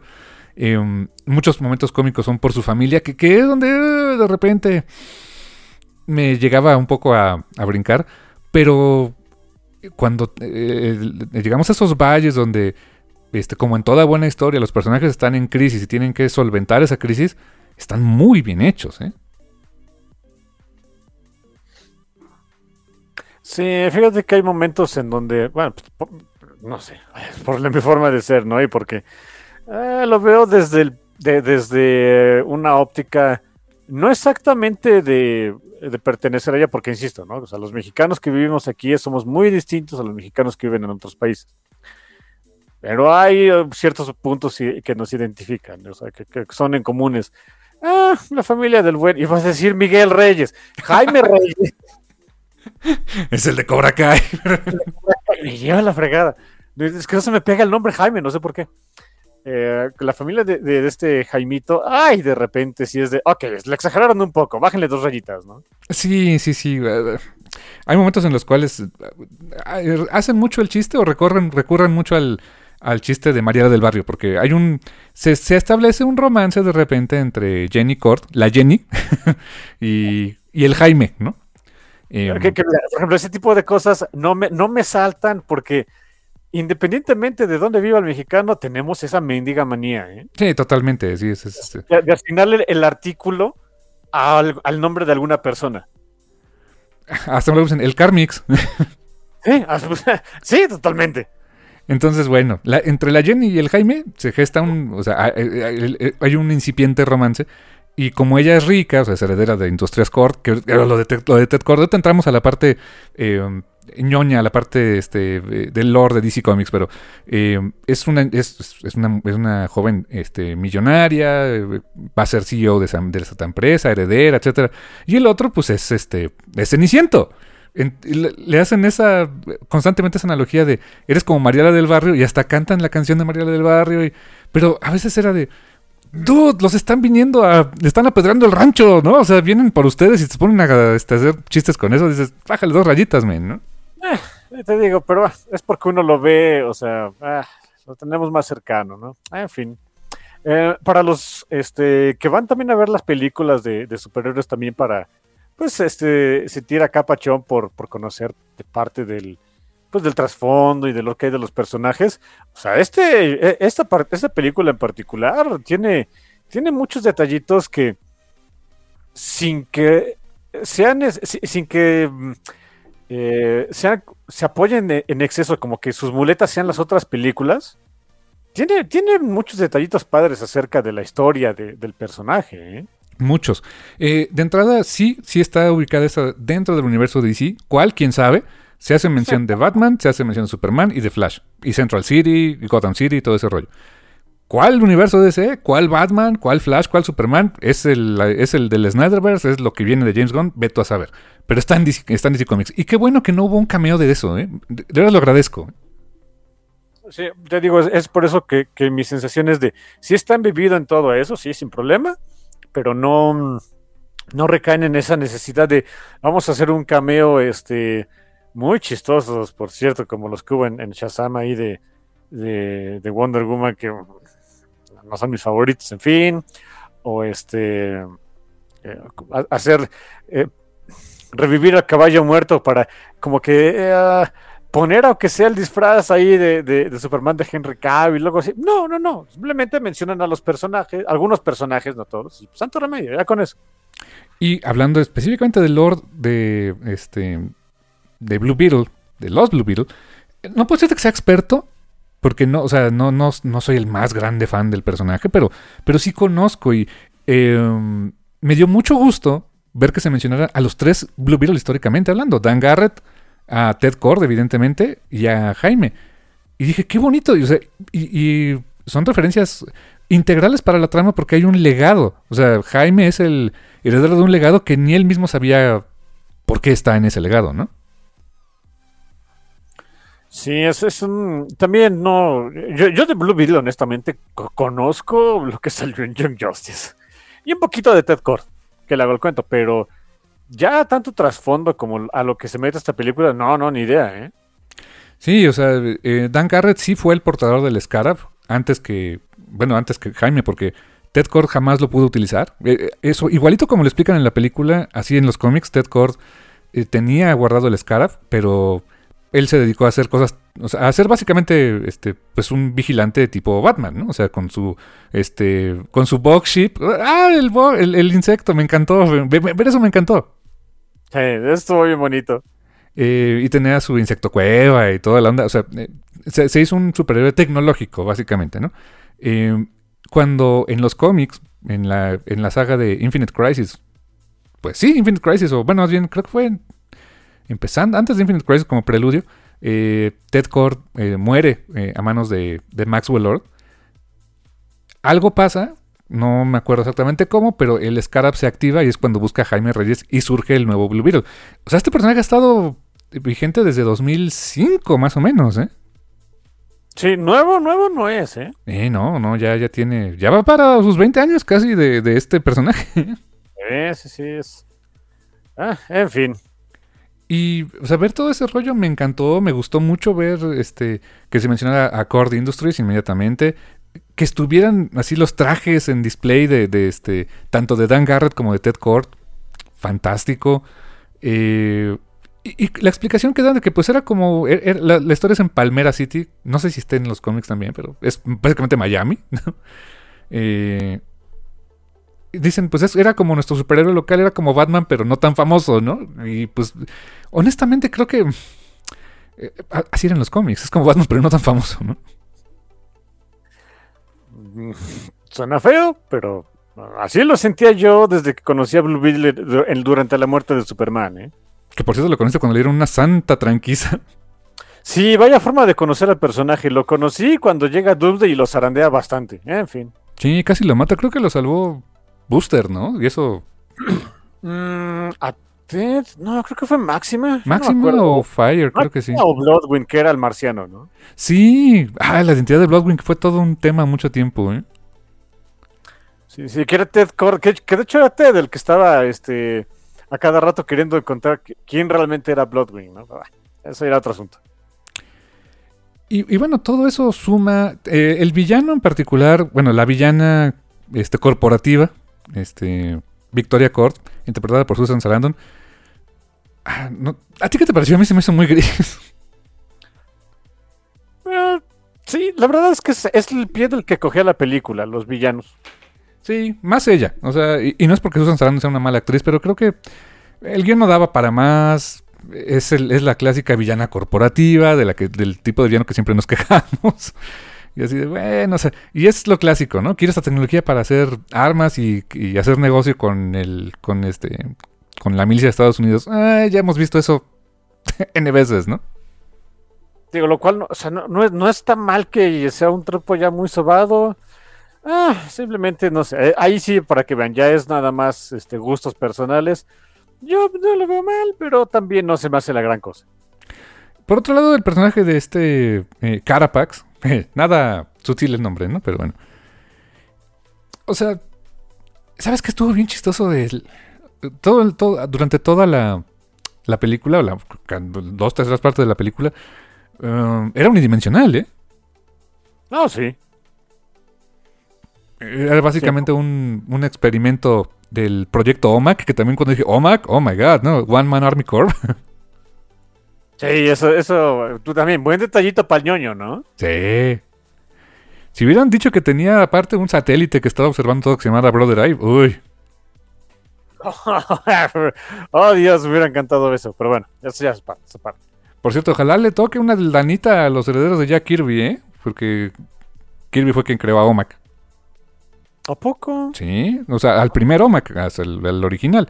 Este, te hablo de, pues sí, en la época en que estaba haciendo los New Gods y todo eso, pero, o sea, en- un cómic aparte, era One Man Army Corps, no duró mucho. Luego hubo una versión de John Byrne, de, de OMAC también, pero eh, ahí sí literalmente era un personaje nada más, no era lo que vimos en Infinite Crisis, que era, este, básicamente sentinelas, que, que el diseño de los OMAC, como era buenísimo en Infinite Crisis, ¿eh? Sí, estaba ominoso. Aquí el diseño no está tan mal, ¿eh? No, no está tan mal. Eh, empieza siendo muy mm, eh, convencional, o sea, como muy, muy tecnología, lo más medio futurista con lo que se podía hacer aquí en nuestro, nuestro planeta. Ya después viene una transformación eh, que tiene que ver con, con el escarabajo y se ve mucho mejor, o sea, se ve muy anime, creo yo. Sí, eh, aunque, digo, insisto, ¿no? Esas comparaciones, pues, eh, que no se pueden dejar de hacer. Eh, del primer este round que se echan, este, y que se llama, que cada pack se llamaba Ignacio, ¿no? Que- que Nachito se echó contra Jaimito. sí. Eh, honestamente me recordó mucho, o sea, en esa misma progresión, eh, Tony Stark y Van Banco, ¿eh? ¿Verdad que sí? O sea, porque igual, o sea, no, no estaba tan listo el otro cuate, ¿no? Sí, sí, sí, hasta eh, llega un momento en el que nada que ver, pero hasta llega a utilizar un latiguito por ahí, este, como eléctrico, algo así, dices, ok, eso no lo pudimos haber evitado para hacer tantas comparaciones, pero está bien, pasa nada. Sí. Y te digo que fue un caso muy curioso de cómo manejar al personaje porque ya casi para terminar la película, mm, que no, no, no sé si fue la mejor forma de hacerlo, pero te dan mucho backstory del buen Nacho, este, de su, de la tragedia que es su vida, eh, básicamente para evitar que, que, este, que Jaime Reyes lo mate. E- Y es curioso, o sea, es, es, es algo que por que normalmente tengo entendido, no, no me hagan mucho caso, no soy experto, pero eh, me han comentado que en guionismo, especialmente en cine, no es la mejor idea meter backstory o personajes nuevos o darle eh, em, o sea, in- información nueva al espectador en el último tercio de tu película, porque ya se va a acabar, ya no te va a importar mucho. Y si bien apre- de- pues, aprecias más o menos este, lo que hace este eh, Ignacio al final, em, no, no sé si fue la mejor decisión el poner ahí su backstory ya eh, bastante trágico y bastante, bastante resumido, ya casi al final. Pudo haber estado antes, había ciertos hints porque se le quedaba viendo a una fotito donde estaba una, una- señora con él, suponemos que era su mamá, después vimos que sí. Pero eh, en la primera parte de la película era, era, era un boogeyman, era el monstruo que te tienes que enfrentar, y resulta al final que sí tienes que sentir algo por él, ¿no? Con fí- ok, ya mira, ya que me lo explicas, sí, ok. ah, con razón algo se me hizo medio, medio fishy al respecto. ¿Verdad que sí? O sea, ya cuando dices, ah, entonces sí me tenía que importar el dude, ¿no?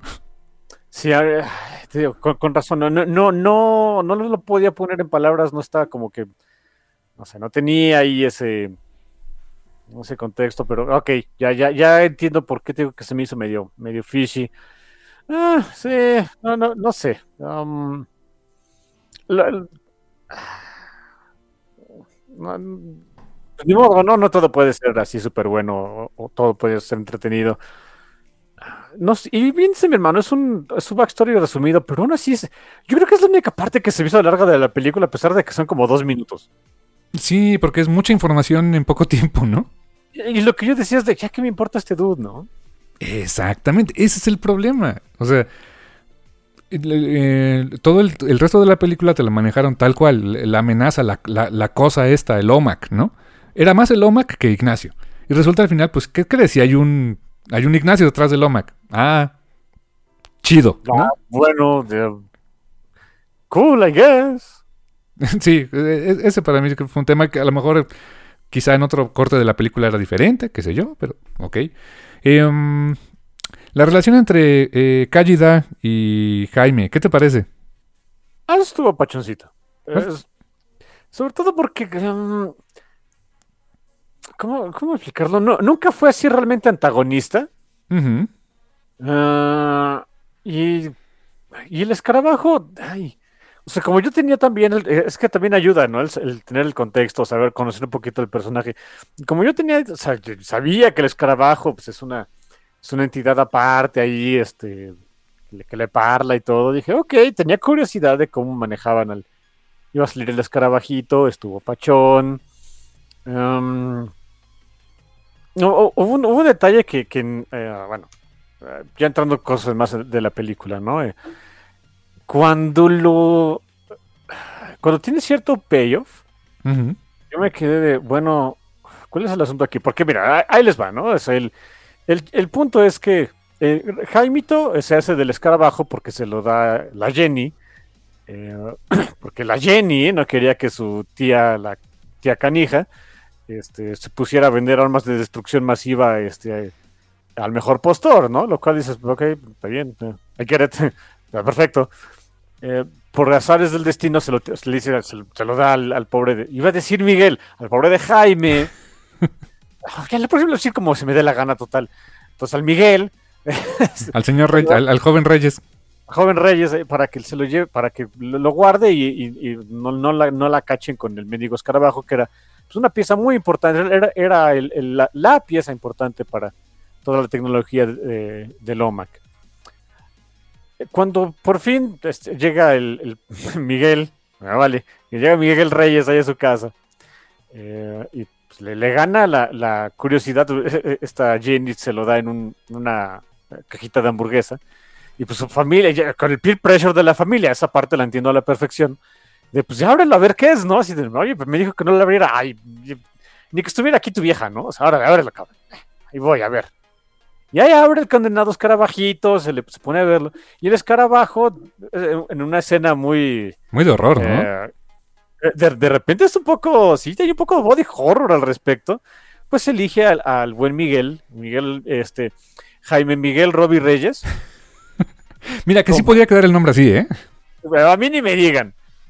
Ja- Jaime Miguel Roberto Reyes este, se lo, lo- lo escoge como su huésped. Y si hay una escena sacaba un poquito de body horror, que me quedé de, oh, fuck, ok, esto, esto lo voy a venir. Pero Está, divertido, son buenas escenas de transformación, ahí, eh, el primer bonding entre, entre, Jaime Miguel Roberto y, el escarabajo Callida, están muy padres. Eh, y hay un... eh, eh, posteriormente hay un, hay un eh, enfrentamiento, el, primer enfrentamiento, ¿no? Entre Blue Beetle y el OMAC. Y eh, Callida, pues ella, la, entidad Callida, pues todavía es, es guerrosa, o sea, ella sabe de lo que de qué se trata este asunto, sabe cómo, cómo manipular el cuerpo del huésped para, para ser un guerrero eficiente. Y no tiene ningún reparo en andar matando gente. Y hasta que le dice Miguel de, no, espérate, no mates gente, no, no, no somos asesinos. Y bueno, que el, el escarabajito, Gallida, conforme va pasando el tiempo, que es, pues, es, es un elemento que sí existe dentro de los cómics, que me gustó mucho, que entre más tiempo pasaba el, el escarabajo con, con este Jaime Miguel Roberto, pues cada uno iba tomando más características del uno del otro. Al final hay un payoff en donde ya lo mencionó mi hermano, ¿no? El, eh, Blue Beetle decide no matar al, eh, al Lomac, eh, en buena medida porque fue Callida quien le dijo, ya espérate, no lo mates, no somos asesinos, ¿no? A y, estuvo padre, o sea, fue bonito, claro, pero yo cuando venía de, de regreso allá a, a mi casa, este, estaba haciendo un poquito de memoria y dije, ok, eh, la, la primera- lo primero que pensé es, es que era un mensaje un poco, o sea, mix, eh, mix signal, porque, ok, Miguel, Jaime Miguel Roberto, no, no mata gente y es parte importante de la película. Sin embargo, vemos que su familia es feliz en matar gente. Oh, sí. Hay unas escenas en particular porque eh, en algún momento, pues Jaime Miguel Roberto Reyes acaba siendo prisionero después de que. Ah, Es ese momento más bajo de la película, en, en términos no de que esté mal, sino que las cosas están mal para nuestros héroes, ¿no? Em, llegaron, les cayó la migra prácticamente, ¿no? Ah, La verdad, en ese, la verdad es que la escena, viendo la carota de Damián Alcázar y toda la familia atrás y cómo lo estaban rodeando, dije, no, es la migra, ¿no? Eh, sí, sí. Eh, El chiste es no que nos lo- de este lado ni de aquel, así que sí, ok.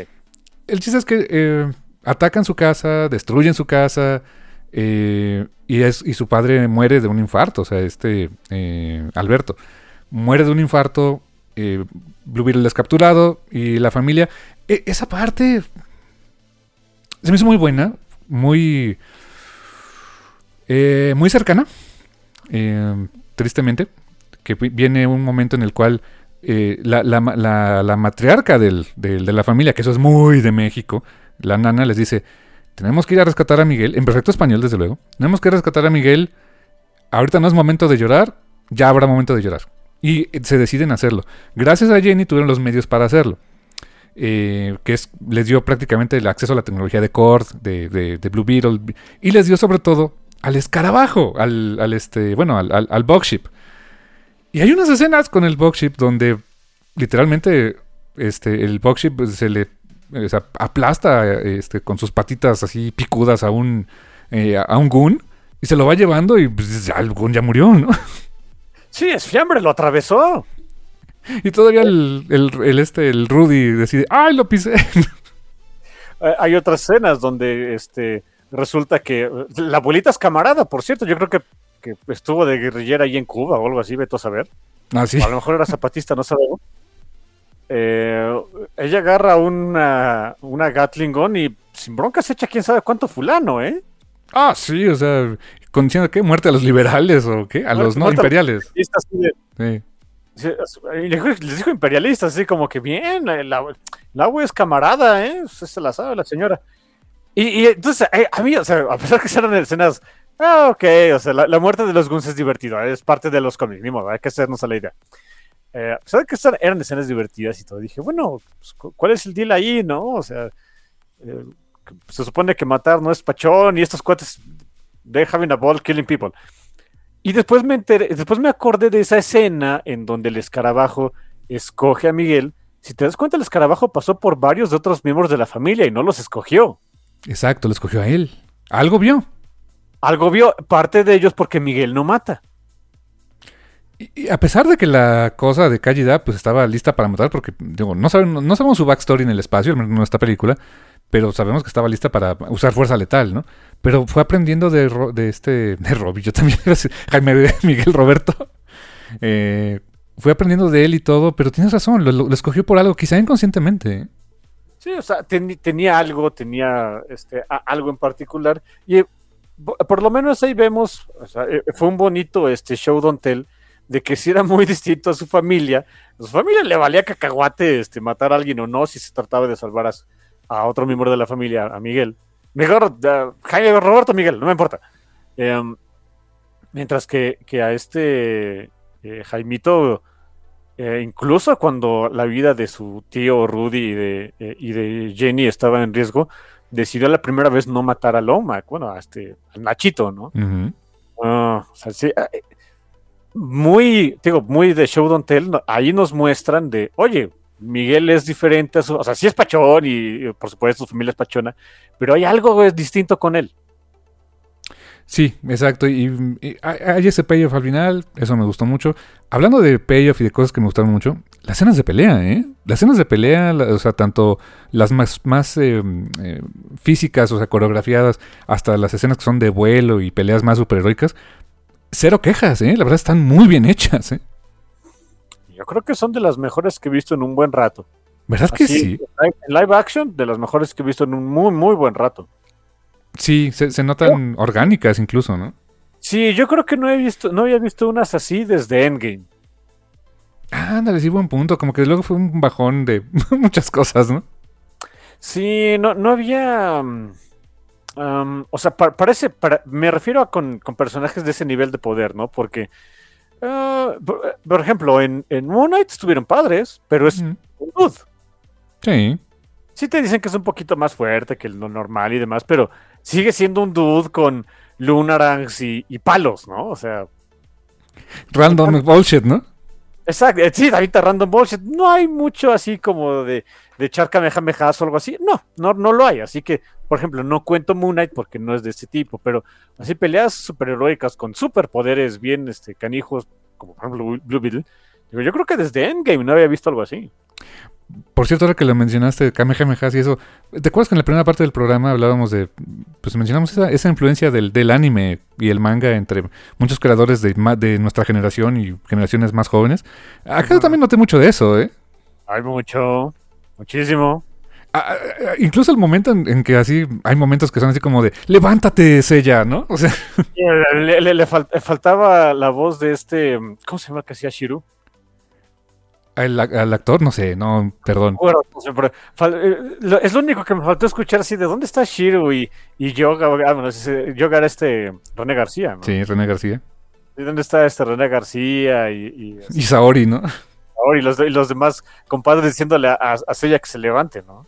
Sí, sí, sí. O sea, viene mucho ese momento Sean en donde está, está eh, caído el personaje o está en este y, de repente se levanta y ya es así como que por el poder de la amistad, ¿no?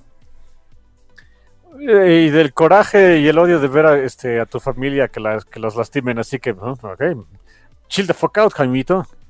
Sí, eh, la verdad muy bien hecho esa parte, lo disfruté mucho también eso.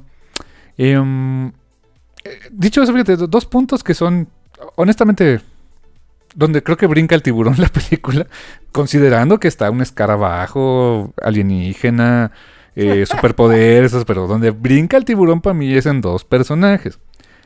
La abuela guerrosa, que si dices, lo primero la ves y es toda, pues es la clásica abuelita, ¿no? De, de cualquier familia, ¿no? Sí, sí, sí, ah, ok. Y de repente, holy shit, o sea, resulta que eras bien roja, ¿no? O sea... Ah, le, doy muchos pasos porque me divirtió, pero ok, sí entiendo que sí brincó el tiburón feo, ok. Y el otro es Ruby, digo Rudy. Porque, Sí, resulta que el dude era re bueno para todo. E- Era Tony Stark mexicano, pobre, ¿no?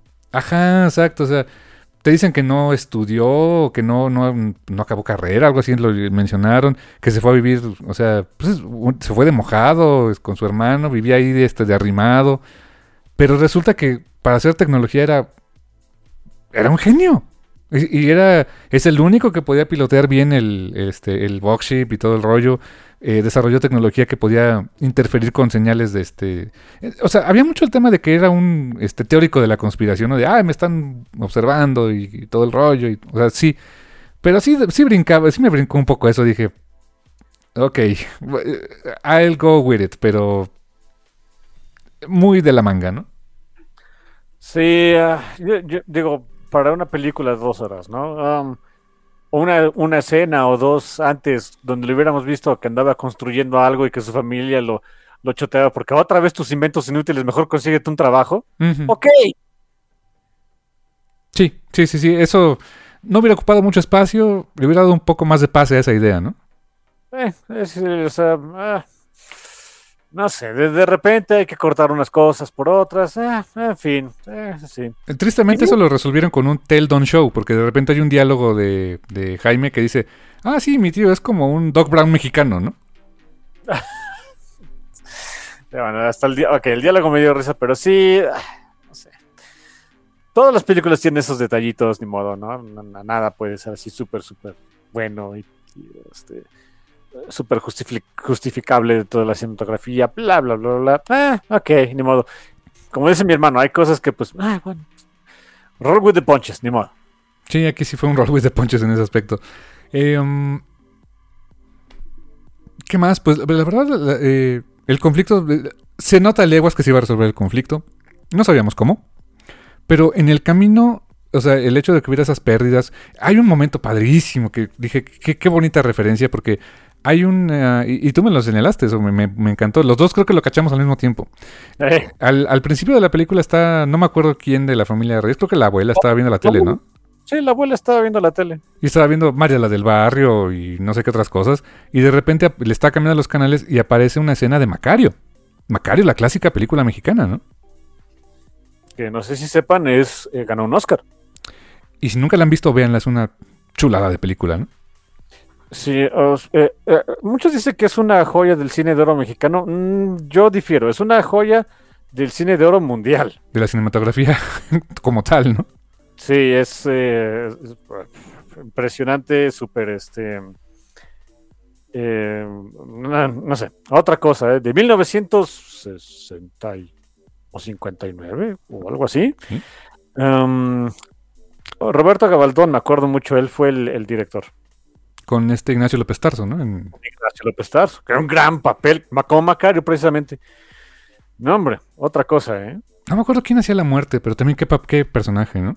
Ay, la muerte, a ver. Es más, hasta me, me lo sabía. Déjalo busco. Es más, déjalo. Sí, sí, no, búscale, porque la verdad es, sí, o sea, sí es una película que ah, tienen que ver alguna vez en su vida. O sea, es... La película es de 1960, ¿eh? Por cierto.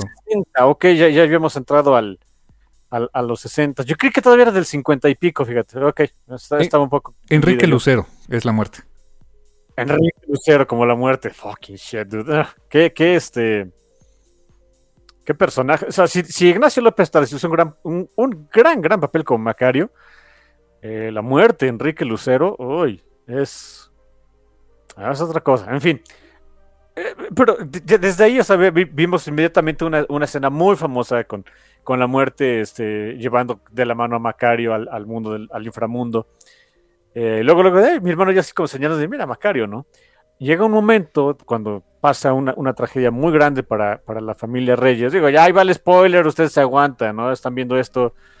Eh, eh, Damián Alcázar, no acuerdo cómo se llama el personaje. Alberto. Alberto Reyes este, fallece, le da, le muere de un, de un infarto que, insisto, ¿no? Es- Esos, esos detallitos donde te dicen, o sea, se tomaron tres minutitos para decirte, oye, tu papá anda mal del corazón. Pues, Y cuando fallece, eh, viene un momento eh, bien Techala o Simba o todo eso, ¿no? sí, sí, sí, donde eh, está eh, Jaime, Robe- Jaime Miguel Roberto se, se encuentra con su, con su papá y a su papá lo encuentra en, en- a color, pero en una, en una, eh, pues, en una escena muy, muy parecida. Esto- Estoy seguro que es con la idea de que sea un, un homenaje eh, a la película de Macario el Inframundo, donde la muerte lleva a Macario. Que, si me perdes el paréntesis, qué hermosa representación del inframundo con básicamente velas, eh, película en blanco y negro y este y no mucho más. O sea, es es fantástico ese inframundo. Sí, el- hay veces, eh, eh, es, es uno de esos ejemplos, ¿no? Hay veces donde menos es más. Sí, sí, sí. O sea, ahí este la dirección de Roberto Gabaldón y no me acuerdo quién habrá sido el este el de fotografía, pero por acá me, me, me ¿Quién encantaría conocer, este, decirte ahorita. Dirección de arte fue Manuel Fontanals. eh, eh, efectos visuales de aquella película, Juan Muñoz Ravelo. eh, pues no está acreditado alguien como tal de, de- Ah, no, Gabriel Figueroa. Cinematografía de Gabriel, claro, Gabriel Figueroa, leyenda, el señor. Leyenda del señor Gabriel Figueroa. ¿eh? Sí, sí, y, Ah. y- y con esos shots que hizo, eh, fue una maravilla. Y verlo ahora con ese bonito homenaje a nivel mundial ahora, con eso, ah, que estuvo muy padre. Sí, sí, luego, luego fue así como que, ah, la referencia, ¿no? Sí, ojalá que lo- los, los este, ñoños del cine eh, lo, cachen y, y sea un elemento que eh, am, como que mm, como que le den un poco más de, de peso, eh, que, que salgan no sé, en redes sociales, en, en videos de YouTube, etcétera, y que la gente, no sé, que por, es, que si por ese detallito la gente redescubriera a Macario, yo sería feliz. ¿Verdad que sí? O sea, Eh, sí.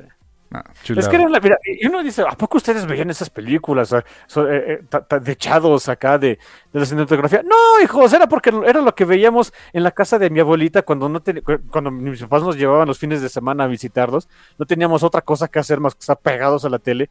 Veíamos ese tipo de películas, Los Tres García, Macario, cosas así. ¿Y qué crees? O sea, bueno, caímos en el tema a través de la familia, ¿no? Exactamente, o sea, pues era, era, lo que había, era lo por, por la, por razones de, de- de ir con la familia. Pues por eso mi hermano y yo vimos muchas de esas películas eh, del cine de oro mexicano y en particular de Macario, cine de oro mundial, ¿no? Sí, Tizoc, por ejemplo. Me acuerdo mucho de esa. Con María Félix y, el- y Pedro Infante. Angelitos. Angelitos Negros. Negros. Uy, esa me acuerdo que cuando la había adaptada en cómic con Memín Pingüín. Sí. Sí. De hecho, yo ¿Eh? conocí, yo conocí esa historia por Memín Pingüín y ya luego la vi en la película, ¿eh? Ah, sí, yo, yo- para mí fue totalmente al revés. Eh, ¿Ves que, ves, ves que mis papás me compraban Memín Pingüín sí o sí, ¿Eh? ¿no? Semanal. Sí o sí, sí, era, era religiosamente. Y cuando, o sea, a mí no me tocó ver esa película, que hay varias versiones de Angelitos Negros, no, no me acuerdo de todas, pero la que la más famosa es la de Pedro Infante. Eh, Eso yo vi. y este, yo cuando la vi en, eh, justamente en la casa de mi abuelita en paz descanse, dije, oye, esto se parece a Memín Pingüín, pues resulta que la historia es, de la misma, es Yolanda Vargas Dulce. Sí, exactamente. Ah, de, esa- de esas cosas súper curiosas. Pues sí, digo, era lo que era lo que mi hermano y yo veíamos por circunstancias, ¿eh? No, no crean que así como que, oh, este, te, digo, ¿qué, qué, qué privilegios han te- tenido estos de, de tipo? No, era lo que había, déjenos. Pero mira, qué, qué padre que pasaban Macario en televisión abierta. No sé si ahora suceda, pero lo pasaban en televisión abierta. Sí, sí, sí. Y más o menos seguido, ¿eh? Sí, sí, sí, relativamente. En Día de Muertos es muy común que la pongan, ¿eh? Eh, ah, es- Eso te iba a decir. De hecho, yo me acuerdo perfectamente que, la, que la, la primera vez que la vi, de hecho, no fue en la casa de mi abuelita, fue en la casa de, de- de un tío de mi hermano y mío, también ya fallecido, mi, mi, mi padre octavo, por cierto. Ujú. Eh, la vi ahí y fue porque eh, fue en un fin de semana de Día de Muertos que íbamos a ir al panteón.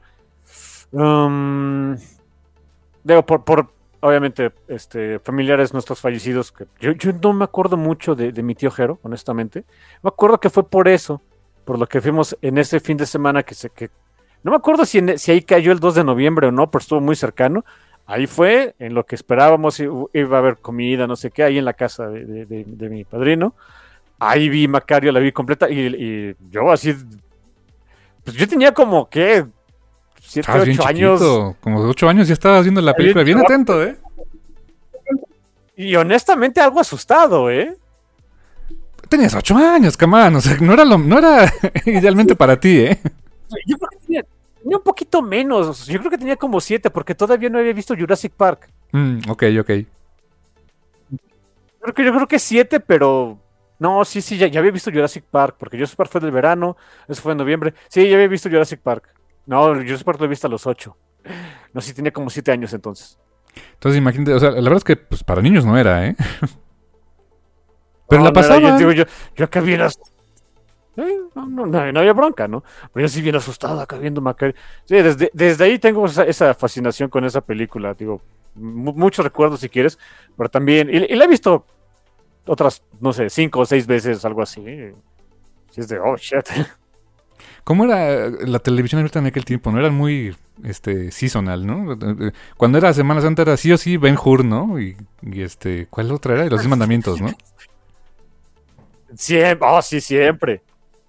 Solo una vez tuvieron este, en Canal 5 el, este, las agallas de poner Jesucristo Superestrella, que, que si nunca la han visto, pues es, es musical, sí, pero eh, es lo menos que quisieras poner en Semana Santa, ¿eh?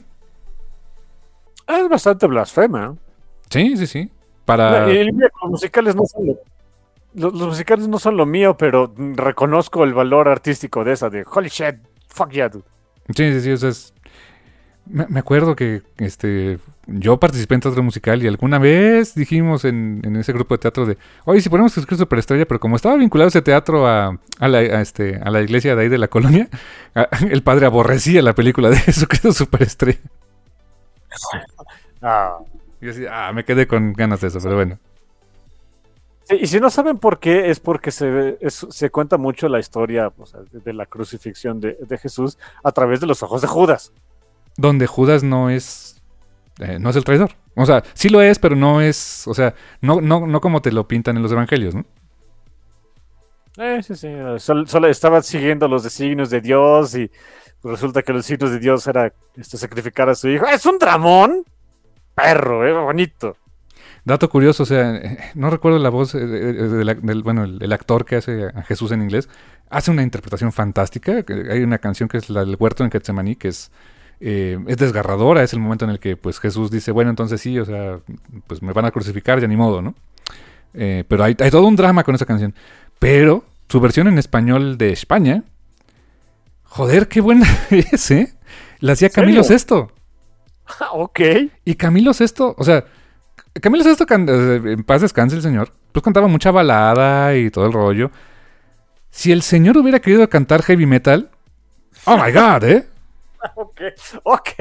Un, un día busca este Camilo Sesto, Jesús Superestrella y escucha su interpretación y. O sea, tiene un registro vocal que. No, no, no, ya varios que, que, este, cantantes de metal hubieran querido, ¿eh? Oh, damn. Ok, tengo que buscar eso. Sí, no, no, escúchalo y me darás la razón así de. This is heavy as fuck, man. Damn. Ok.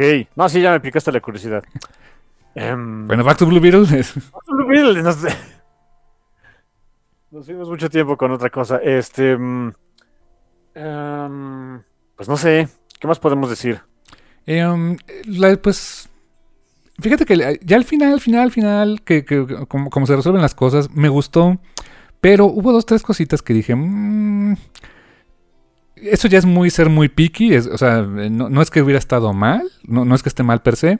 Eh, el hecho de que al final sí existe o sí se dio esa el, este, el payoff romántico entre ellos dos, está bien, o sea, no, no está forzado, pero creo que no era el core de la película, pero está bien, o sea, no, no me molesta. Pero por ejemplo, cuando llega esta, eh, la Jenny, a básicamente decir, ustedes no se preocupen, su casa les vamos a reconstruir, este, porque quedó este, literalmente quemada, y, mm, todo va a estar chido, este, y vamos a recuperar esta comunidad, bien. Pero de repente al, al, al tío, a Rudy, que perdió su camioneta, le dice, ah, mira, te compré una camioneta nueva, azul, muy bonita y todo. Esto ya es algo o sea, no se le puede juzgar a la película por lo que no hizo, pero es algo que a mí me, hubiera hecho mucho más sentido. Es de este. eh, ok, ponle tú que le regale la camioneta. Pero creo que hubiera sido más. Más padre para ese personaje el decirle. Este. Rudy, tienes talento. Quiero que trabajes en este, Industrias Court. Este, en, una división de ciencia aplicada, qué sé yo, porque, porque sabes, ¿no? O sea. Ah, no sé. Eh, insisto, a lo mejor es un pet, es, algo muy personal en ese aspecto, pero más, más que el, el- reparar el daño, bueno, aquí está el handout, ¿no? Así de, pues te, ten- te, te, te recompen- te, este, te compenso por lo que pasó con esto que es nuevo. Y él, pues, está relativamente feliz de, ay, sí, una camioneta, ¿no? Creo que hubiera sido más padre reconocer que, y pa- para ese personaje en particular, que su. e- El pasar de ser el, el, este, el arrimado que vivía en el sofá del, del, del hermano este, que se lo llevó a, a Estados Unidos, a, este, a que se le reconociera su, su trabajo y le, le hubiera dado más, más punch al, al Shalakafluki de que de repente es un Doc Brown mexicano, ¿no? Ok, ok, sí. I get it, I get it. Eh, eso es lo único que me quedé de, "Mm, eh, bueno, ok, de ese final, pero, pero en general al final termina bien, termina bien, este, eh, tienen su momento de llorar la muerte de su padre, insisto, es algo para mí que fue muy ah, duro de ver porque eh, personalmente me tocó vivir algo así, Eh, no, no con nuestros papás, bendito Dios, este, mis papás aquí están, pero este, pero sí, o sea, de manera muy cercana me tocó ver el momento de hazte fuerte ahorita porque hay bronca, después llora, y dices, ah, Difícil, difícil, la verdad. Y ver eso dije, ok, me, me hizo sentido. Que es algo, eh, es un punto muy a favor de la película, que de veras eh, pueda transmitir ese tipo de sentimientos, tanto de los este, pues, más duros como los más pachones, eh, sus momentos también de comedia. Eh, Es, es de los puntos fuertes de la película, ¿eh? Sí. Que transmita bien esa, eh, esos, esas cargas emocionales. mm, Insisto, ¿no? Ya no digas películas de superhéroes, porque eso, eso no, es, no, es, no- no es un pie que cogían películas de superhéroes exclusivamente. Películas en general. Les cuesta trabajo, ¿no? Y más en el runtime que tienes y con, tan- con tanta información, pero que lo transmiten también aquí. Habla mucho de la dirección y también mucho de los actores. Te, venden muy bien esa idea, ¿no?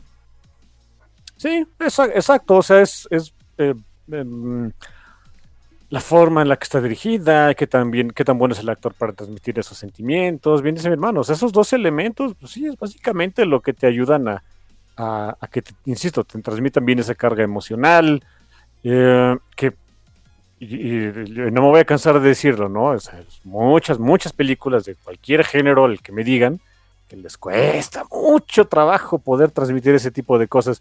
Yo me acuerdo mucho de una en particular, eh, que para mí, que, que- creo que creo que a los dos nos pasó, que el, el impacto emocional de eh, Mad Max Furiosa, Uf, uf. Sí, cómo no.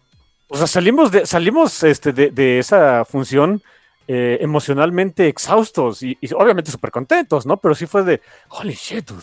Sí, witness me, ¿no? O sea, Exactamente. Ah, es, un ejemplo que siempre pongo para que vean que no tiene que ser una película así súper dramática, a pesar de que Mad Max Furiosa sí, bueno, Fury Road, como sea, sí, sí es, sí es dramaticona. O sea, no tiene que ser así el super drama, este, el period piece o, o este, el, eh, la película super seria al respecto, no sé, de algún evento histórico para, para que te transmita eso. No, no, no. Puede ser Mad Max Fury Road. exacto, donde hay mucha acción, escen- escenas super de top, yermo, eh, de todo, ¿no? el- sí, el, fucking este eh, Warrior Dove con, con la guitarra este, eléctrica que echa lanzallamas. Y, y- e insisto, de cómo te transmiten las emociones de, de pérdida, de, de- de enojo, de, de esperanza, to- todo lo que tiene esa película. Insisto, con un canijo, o sea, no, no es el personaje principal ni mucho menos, pero hay una escena muy importante con un canijo eh, tocando una guitarra eléctrica con lanzallamas. Y es fucking awesome, pero bueno. Sí, sí, es fantástica, como tienen idea. Véanla también. Ay, Pero sí, como dices, logra transmitir eso- esto la película muy bien.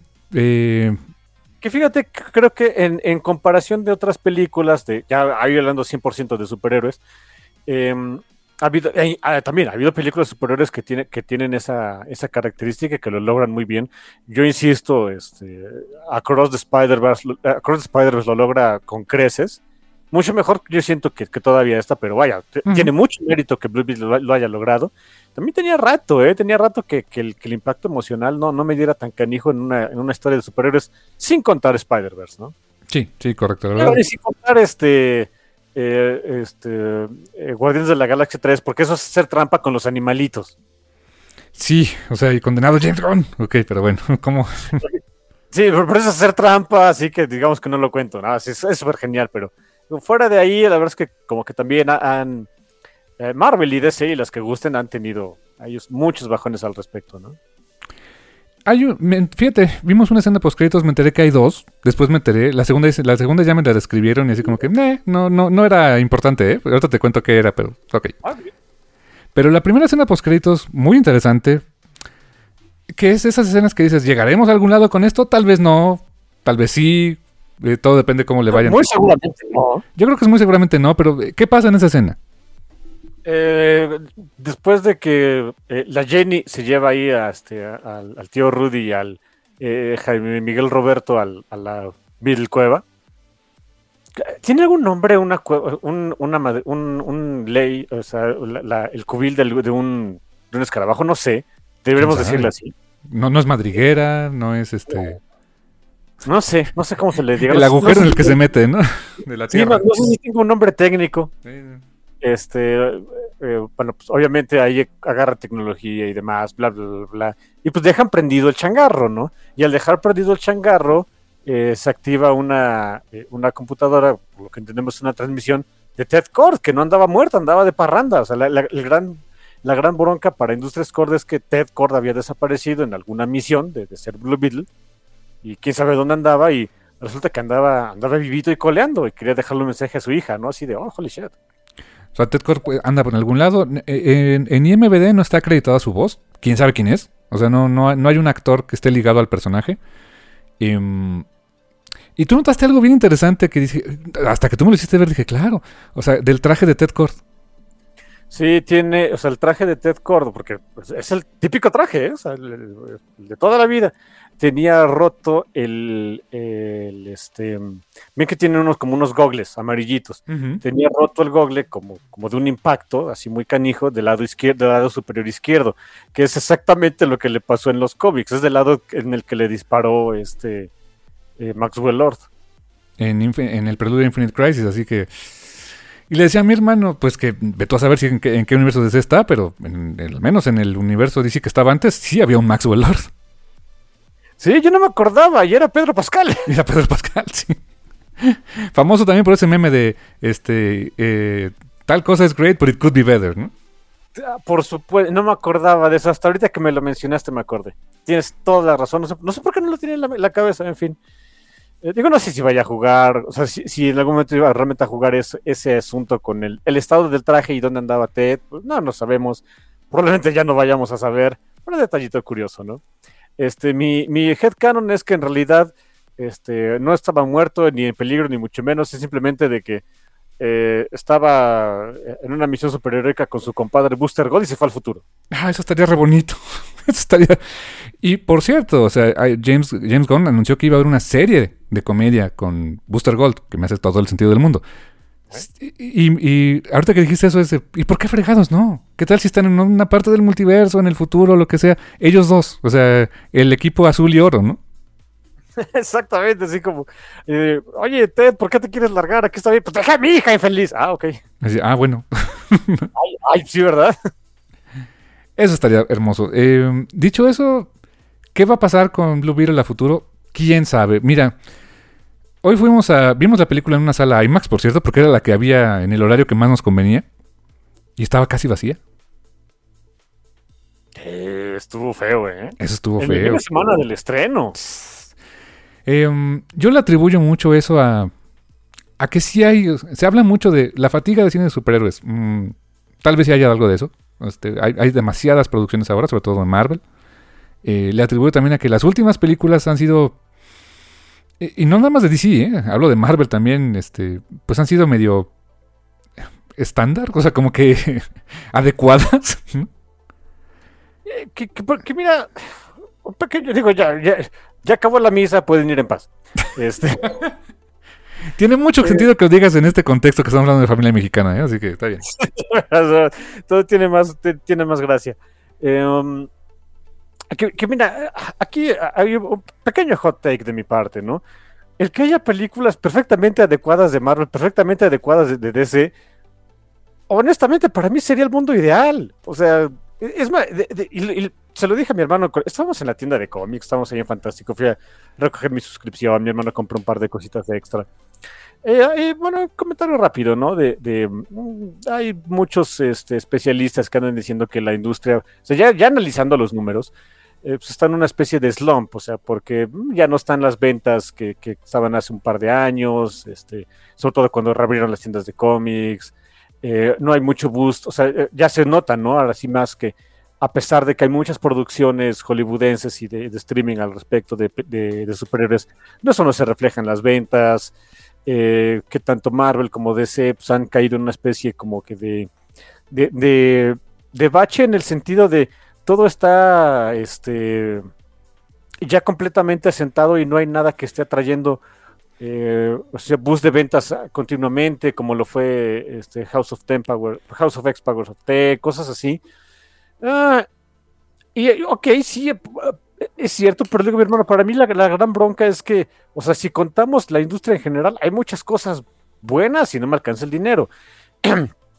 trasladando ese comentario al, mundo del cine, la verdad es que hay muchas películas y muchas producciones, no, no que sean malas o mediocres, o sea, están, son perfectamente adecuadas, son, son palomeras, son para lo que son. Eh, pero no, no sé si sea, ya, sea, ya, sea, la percepción de la gente de que si no es la gran maravilla no la veo o no sé qué vaya a pasar. Exacto, exacto. Creo que, creo que le diste el clavo, o sea, quieren que todo sea, todo cuente, que todo sea...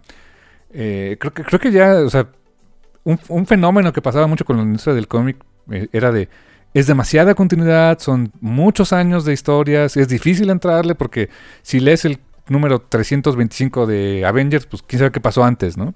Cuando a nosotros no nos importaba eso, sobre todo con los X-Men, ¿no? Roll with the punches, ¿no? Eh, y, es algo que, que este, el Internet en general está de acuerdo con nosotros de cómo, le, cómo entrarle al cómic, agarra un cómic y lo lees. Este, oye, ¿y qué pasó antes y después? es parte de la diversión, hijo. Y, eso trasladado al cine, o sea, desde luego no estamos a, esos niveles, pero eh, eh, hablemos de Marvel en particular. ¿Cuántos años tiene ya de películas, no? Eh, y, y, la gente dice, eso ya acostumbró mucho a la audiencia de que todo cuenta, está la película que va a ser la siguiente. Y bien que mal, después de Endgame, Desgraciadamente para Marvel Studios, la, productora de cine, fue un super eventazo. O sea, tú y yo salimos de esa. ¿Te acuerdas cómo se llama esa película, no? Sí, fue. ¡Wow! Fue, otra cosa. Literalmente fue el evento cinematográfico de esa década, para mí. Como en su momento, muchos años atrás, había eventos así en los cómics. O sea, leíamos, por ejemplo, no sé, te pongo el, quizá Age of Apocalypse, quizá, quizá este. Eh, la muerte de Superman, no sé qué, así como que, wow, después de esto qué, ¿no? Y les costaba a las, este, editoriales hacer algo atractivo porque ya no, tenía que ser exactamente igual, ¿no? Y ahora con las películas que, que siguieron a Endgame, en, en, el caso de Marvel, pues, o sea, no, no, todas van a ser Endgame, no todas tienen que tener ese nivel de, me choca la palabra, pero de epicidad, ¿no? Y, y no tienen que ser así. Y desgraciadamente la gente esperaba eso. Con DC, ahorita tengo, tengo, con las películas de DC tengo un comentario muy, a lo mejor eh, eh, polémico y ácido, pero ahorita voy a ese.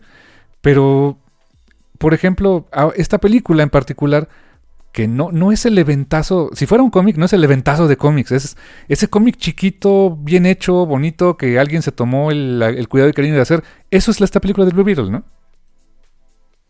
Sí, sí, sí, este, tenemos la, digo, mi hermano y yo tenemos esa ventaja, ¿no? De que ya estamos bien veteranos, ya nos la sabemos, y cuando llegan así los cómics, este, pues a veces calladitos, de personajes, eh, hablando de, Marvel y de ese en particular, de personajes que luego no conocemos mucho, pero de que están muy bien hechos, de que son súper asombrosos, es de holy shit, lo guardamos como oro porque, y, donde si quieres no se meten así con, con, en la gran continuidad y no son los invitados a los eventos grandotes, pues no, o sea, no, no, solo no importa, no es de, pues qué bueno, porque lo dejan hacer, hacer sus cosas, Moon Knight, este, lo guardamos como oro. Sí, o sea, por eso ¿no? Poison Ivy, Moon Knight. Entonces, e, es, es a lo que yo me, me, gustaría trasladarlo a las películas, ¿no?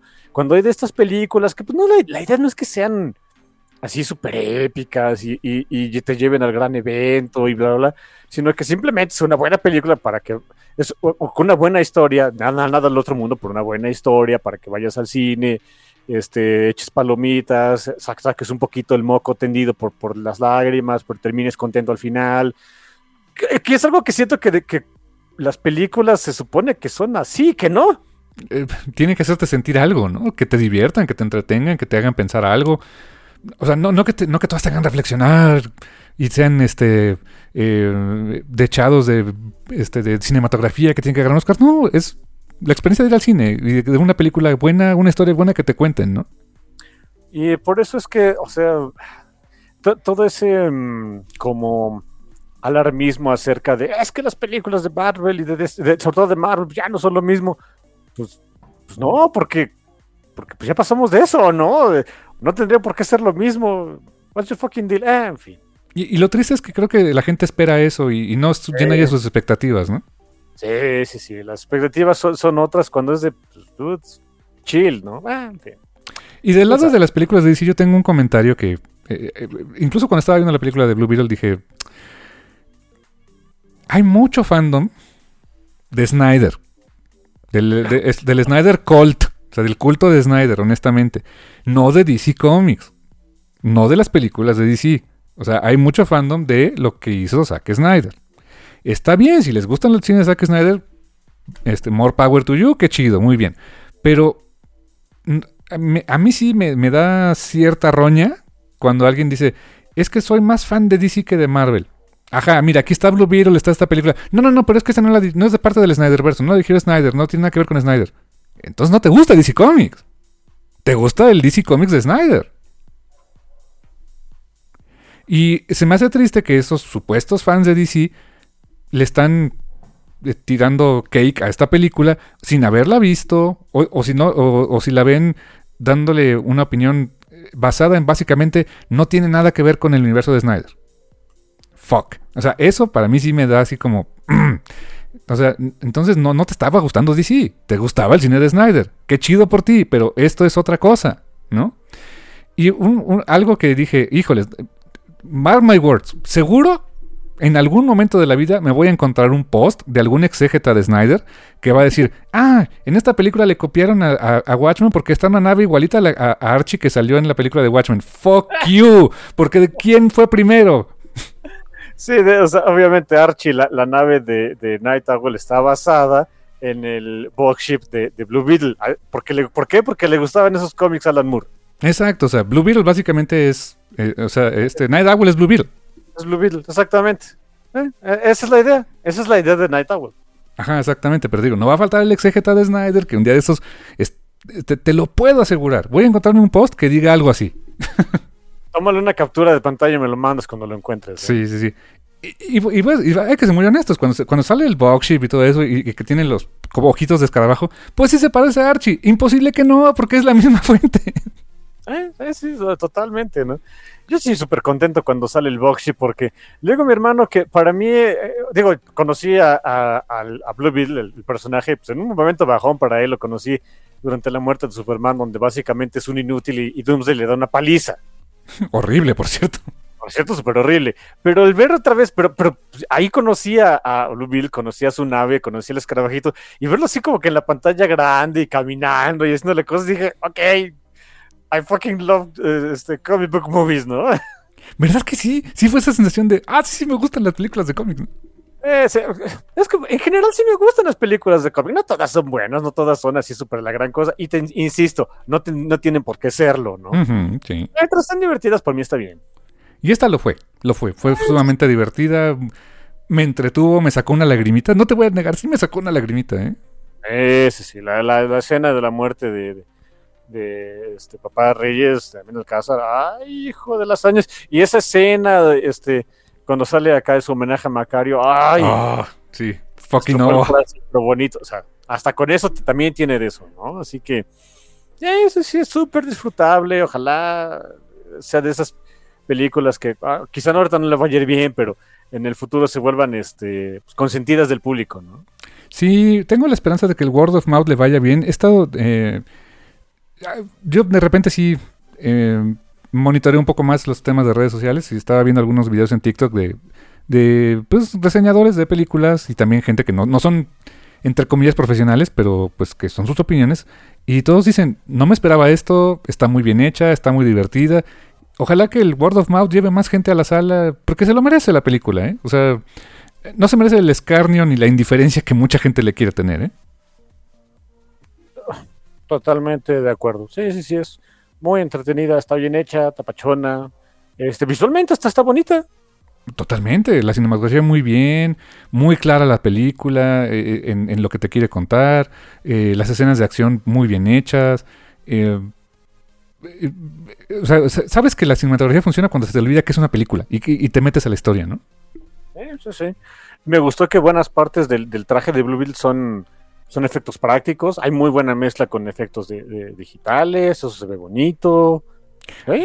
Tiene, tiene harto pachón. Leí una declaración que yo creo que esto me dio mucho gusto, seguramente espero que te guste a ti, de este, ah, del director que se llama, lo tenía aquí en, ahora te digo, ay, vamos, vamos, cosa, ayúdame, no te, ah, Ángel, Ángel Manuel Soto una declaración que dio el director de que eh, eh, decidieron usar mucho efecto práctico, o sea, sobre todo el traje del Blue Beetle. Eh, y sí, o sea, apoyado de, efectos digitales, que se nota que lo necesitas. Pero que, una, para que se viera más real, o sea, se viera más eh, integrado a la, a la, acción, o sea, cuando, que no, no tiene que ser necesario, no todo tienes que hacerlo digital. Y dos, para no, así lo dijo él, ¿eh? Para no sobreexplotar a un equipo de efectos visuales porque no lo merecen. Damn, extra power por el camarada, ¿eh? Sí, no, mi, mis respetos, o sea, y tiene, en las dos cosas se lo aplaudo, porque sí, o sea, el, este, ese crunch, ese meter bajo presión a, a este, a los eh, creadores digitales para que se vea bien la película, no estoy de acuerdo, por eso tómense su dulce tiempo a hacer la película, me vale gorro. Y dos, el hecho de que admite, o sea, eh, y evangeliza un poco el de que el efecto práctico tiene sus múltiples ventajas sobre el efecto digital por cómo se integra a la cinematografía, 100%, ¿eh? Damn, mira, todavía con eso, por eso les deseo ojalá que de veras entonces el word of mouth, el, el boca a boca, este, lo lleve a, a, a, buen puerto esta película, a sacar buen dinerito, porque mira, hasta con eso, ¿no? Más allá de las expectativas de taquilla y de, de, de las decisiones que llega a tomar Peter Safran y James Gunn, así tú, en tu opinión, Rul Mutarrata, ¿tú quisieras ver más de Jaime Reyes como, como Blue Beetle en un futuro? ¿Quién lo diría? Yo no hubiera pensado que sí, y te digo que sí. ¿Verdad que sí? Sí se antoja ver qué, qué más nos sí. pueden contar, ¿no? Fíjate que es algo que, a pesar de que, digo, le fue súper mal a la película, pero yo no le veo nada así súper malo, eh, la de Shazam Fear of the Gods, con todo y todo, la verdad es que para mí esa historia es de, ok, pero ya llegamos al final, ¿no? O sea, ya ver más de estos cuates, no sé, así solitos como que no. Mm -hmm. Sí, sí, creo, creo, que cumplieron su arco, ¿no? Exacto, cumplieron su arco, quizás si quisieran verlos más, pues a lo mejor una Justice Society, una Justice League, vete a saber. Pero ya como que otra película de ellos, pues digo que no, no, gracias, así estamos bien, muchas gracias, este, luego vemos qué hacemos, ¿no? Con más calmita. Y con esta de Blue Bill, la verdad, yo creo que sí aguanta, sí, digo, no, no sé, no creo que vaya a pasar, no lo sé, pero sí aguantaría otra, ¿eh? Eh, digamos, verlo en otras producciones del universo ahora de, de DC de James Gunn? Ah, eh, eh, eso, o sea, definitivamente ahí aguantaría, por, o sea, 100%, pero incluso si quisieran, si quisieran hacer algo enfocado totalmente en, en este Jaime Miguel Roberto Reyes, eh, sí, también aguanta, para, para, mí sí aguanta. Sí, sí, sí, tiene, tiene cosas que contar. Eh, el cliffhanger que dejan de lo de Ted Kord, que, insisto, es una escena extra, la película cerró bien como tenía que estar, esa escena extra, si lo quisieran dar el follow-up, pinta para otras cosas, para muchas cosas padres que se podrían hacer, y con este Blue Beetle, o con Ted Kord, o con Booster Gold si quieren, pero sí, yo sin duda, ver más de, este Jaime Reyes, sí, sí, de, denme más, cuando, como puedan, me gustaría verla. Ah, estuvo pachón, qué bonito, qué bonito que que todo es bonito. Pues sí, y pues eh, así, así con esto llegamos al final de este review de, de Blue Beetle, de la película eh, El garbancito de la libra, creo, podríamos decir, ¿no? Sí, de veras que sí, ¿eh? eh el escarabajito de la libra.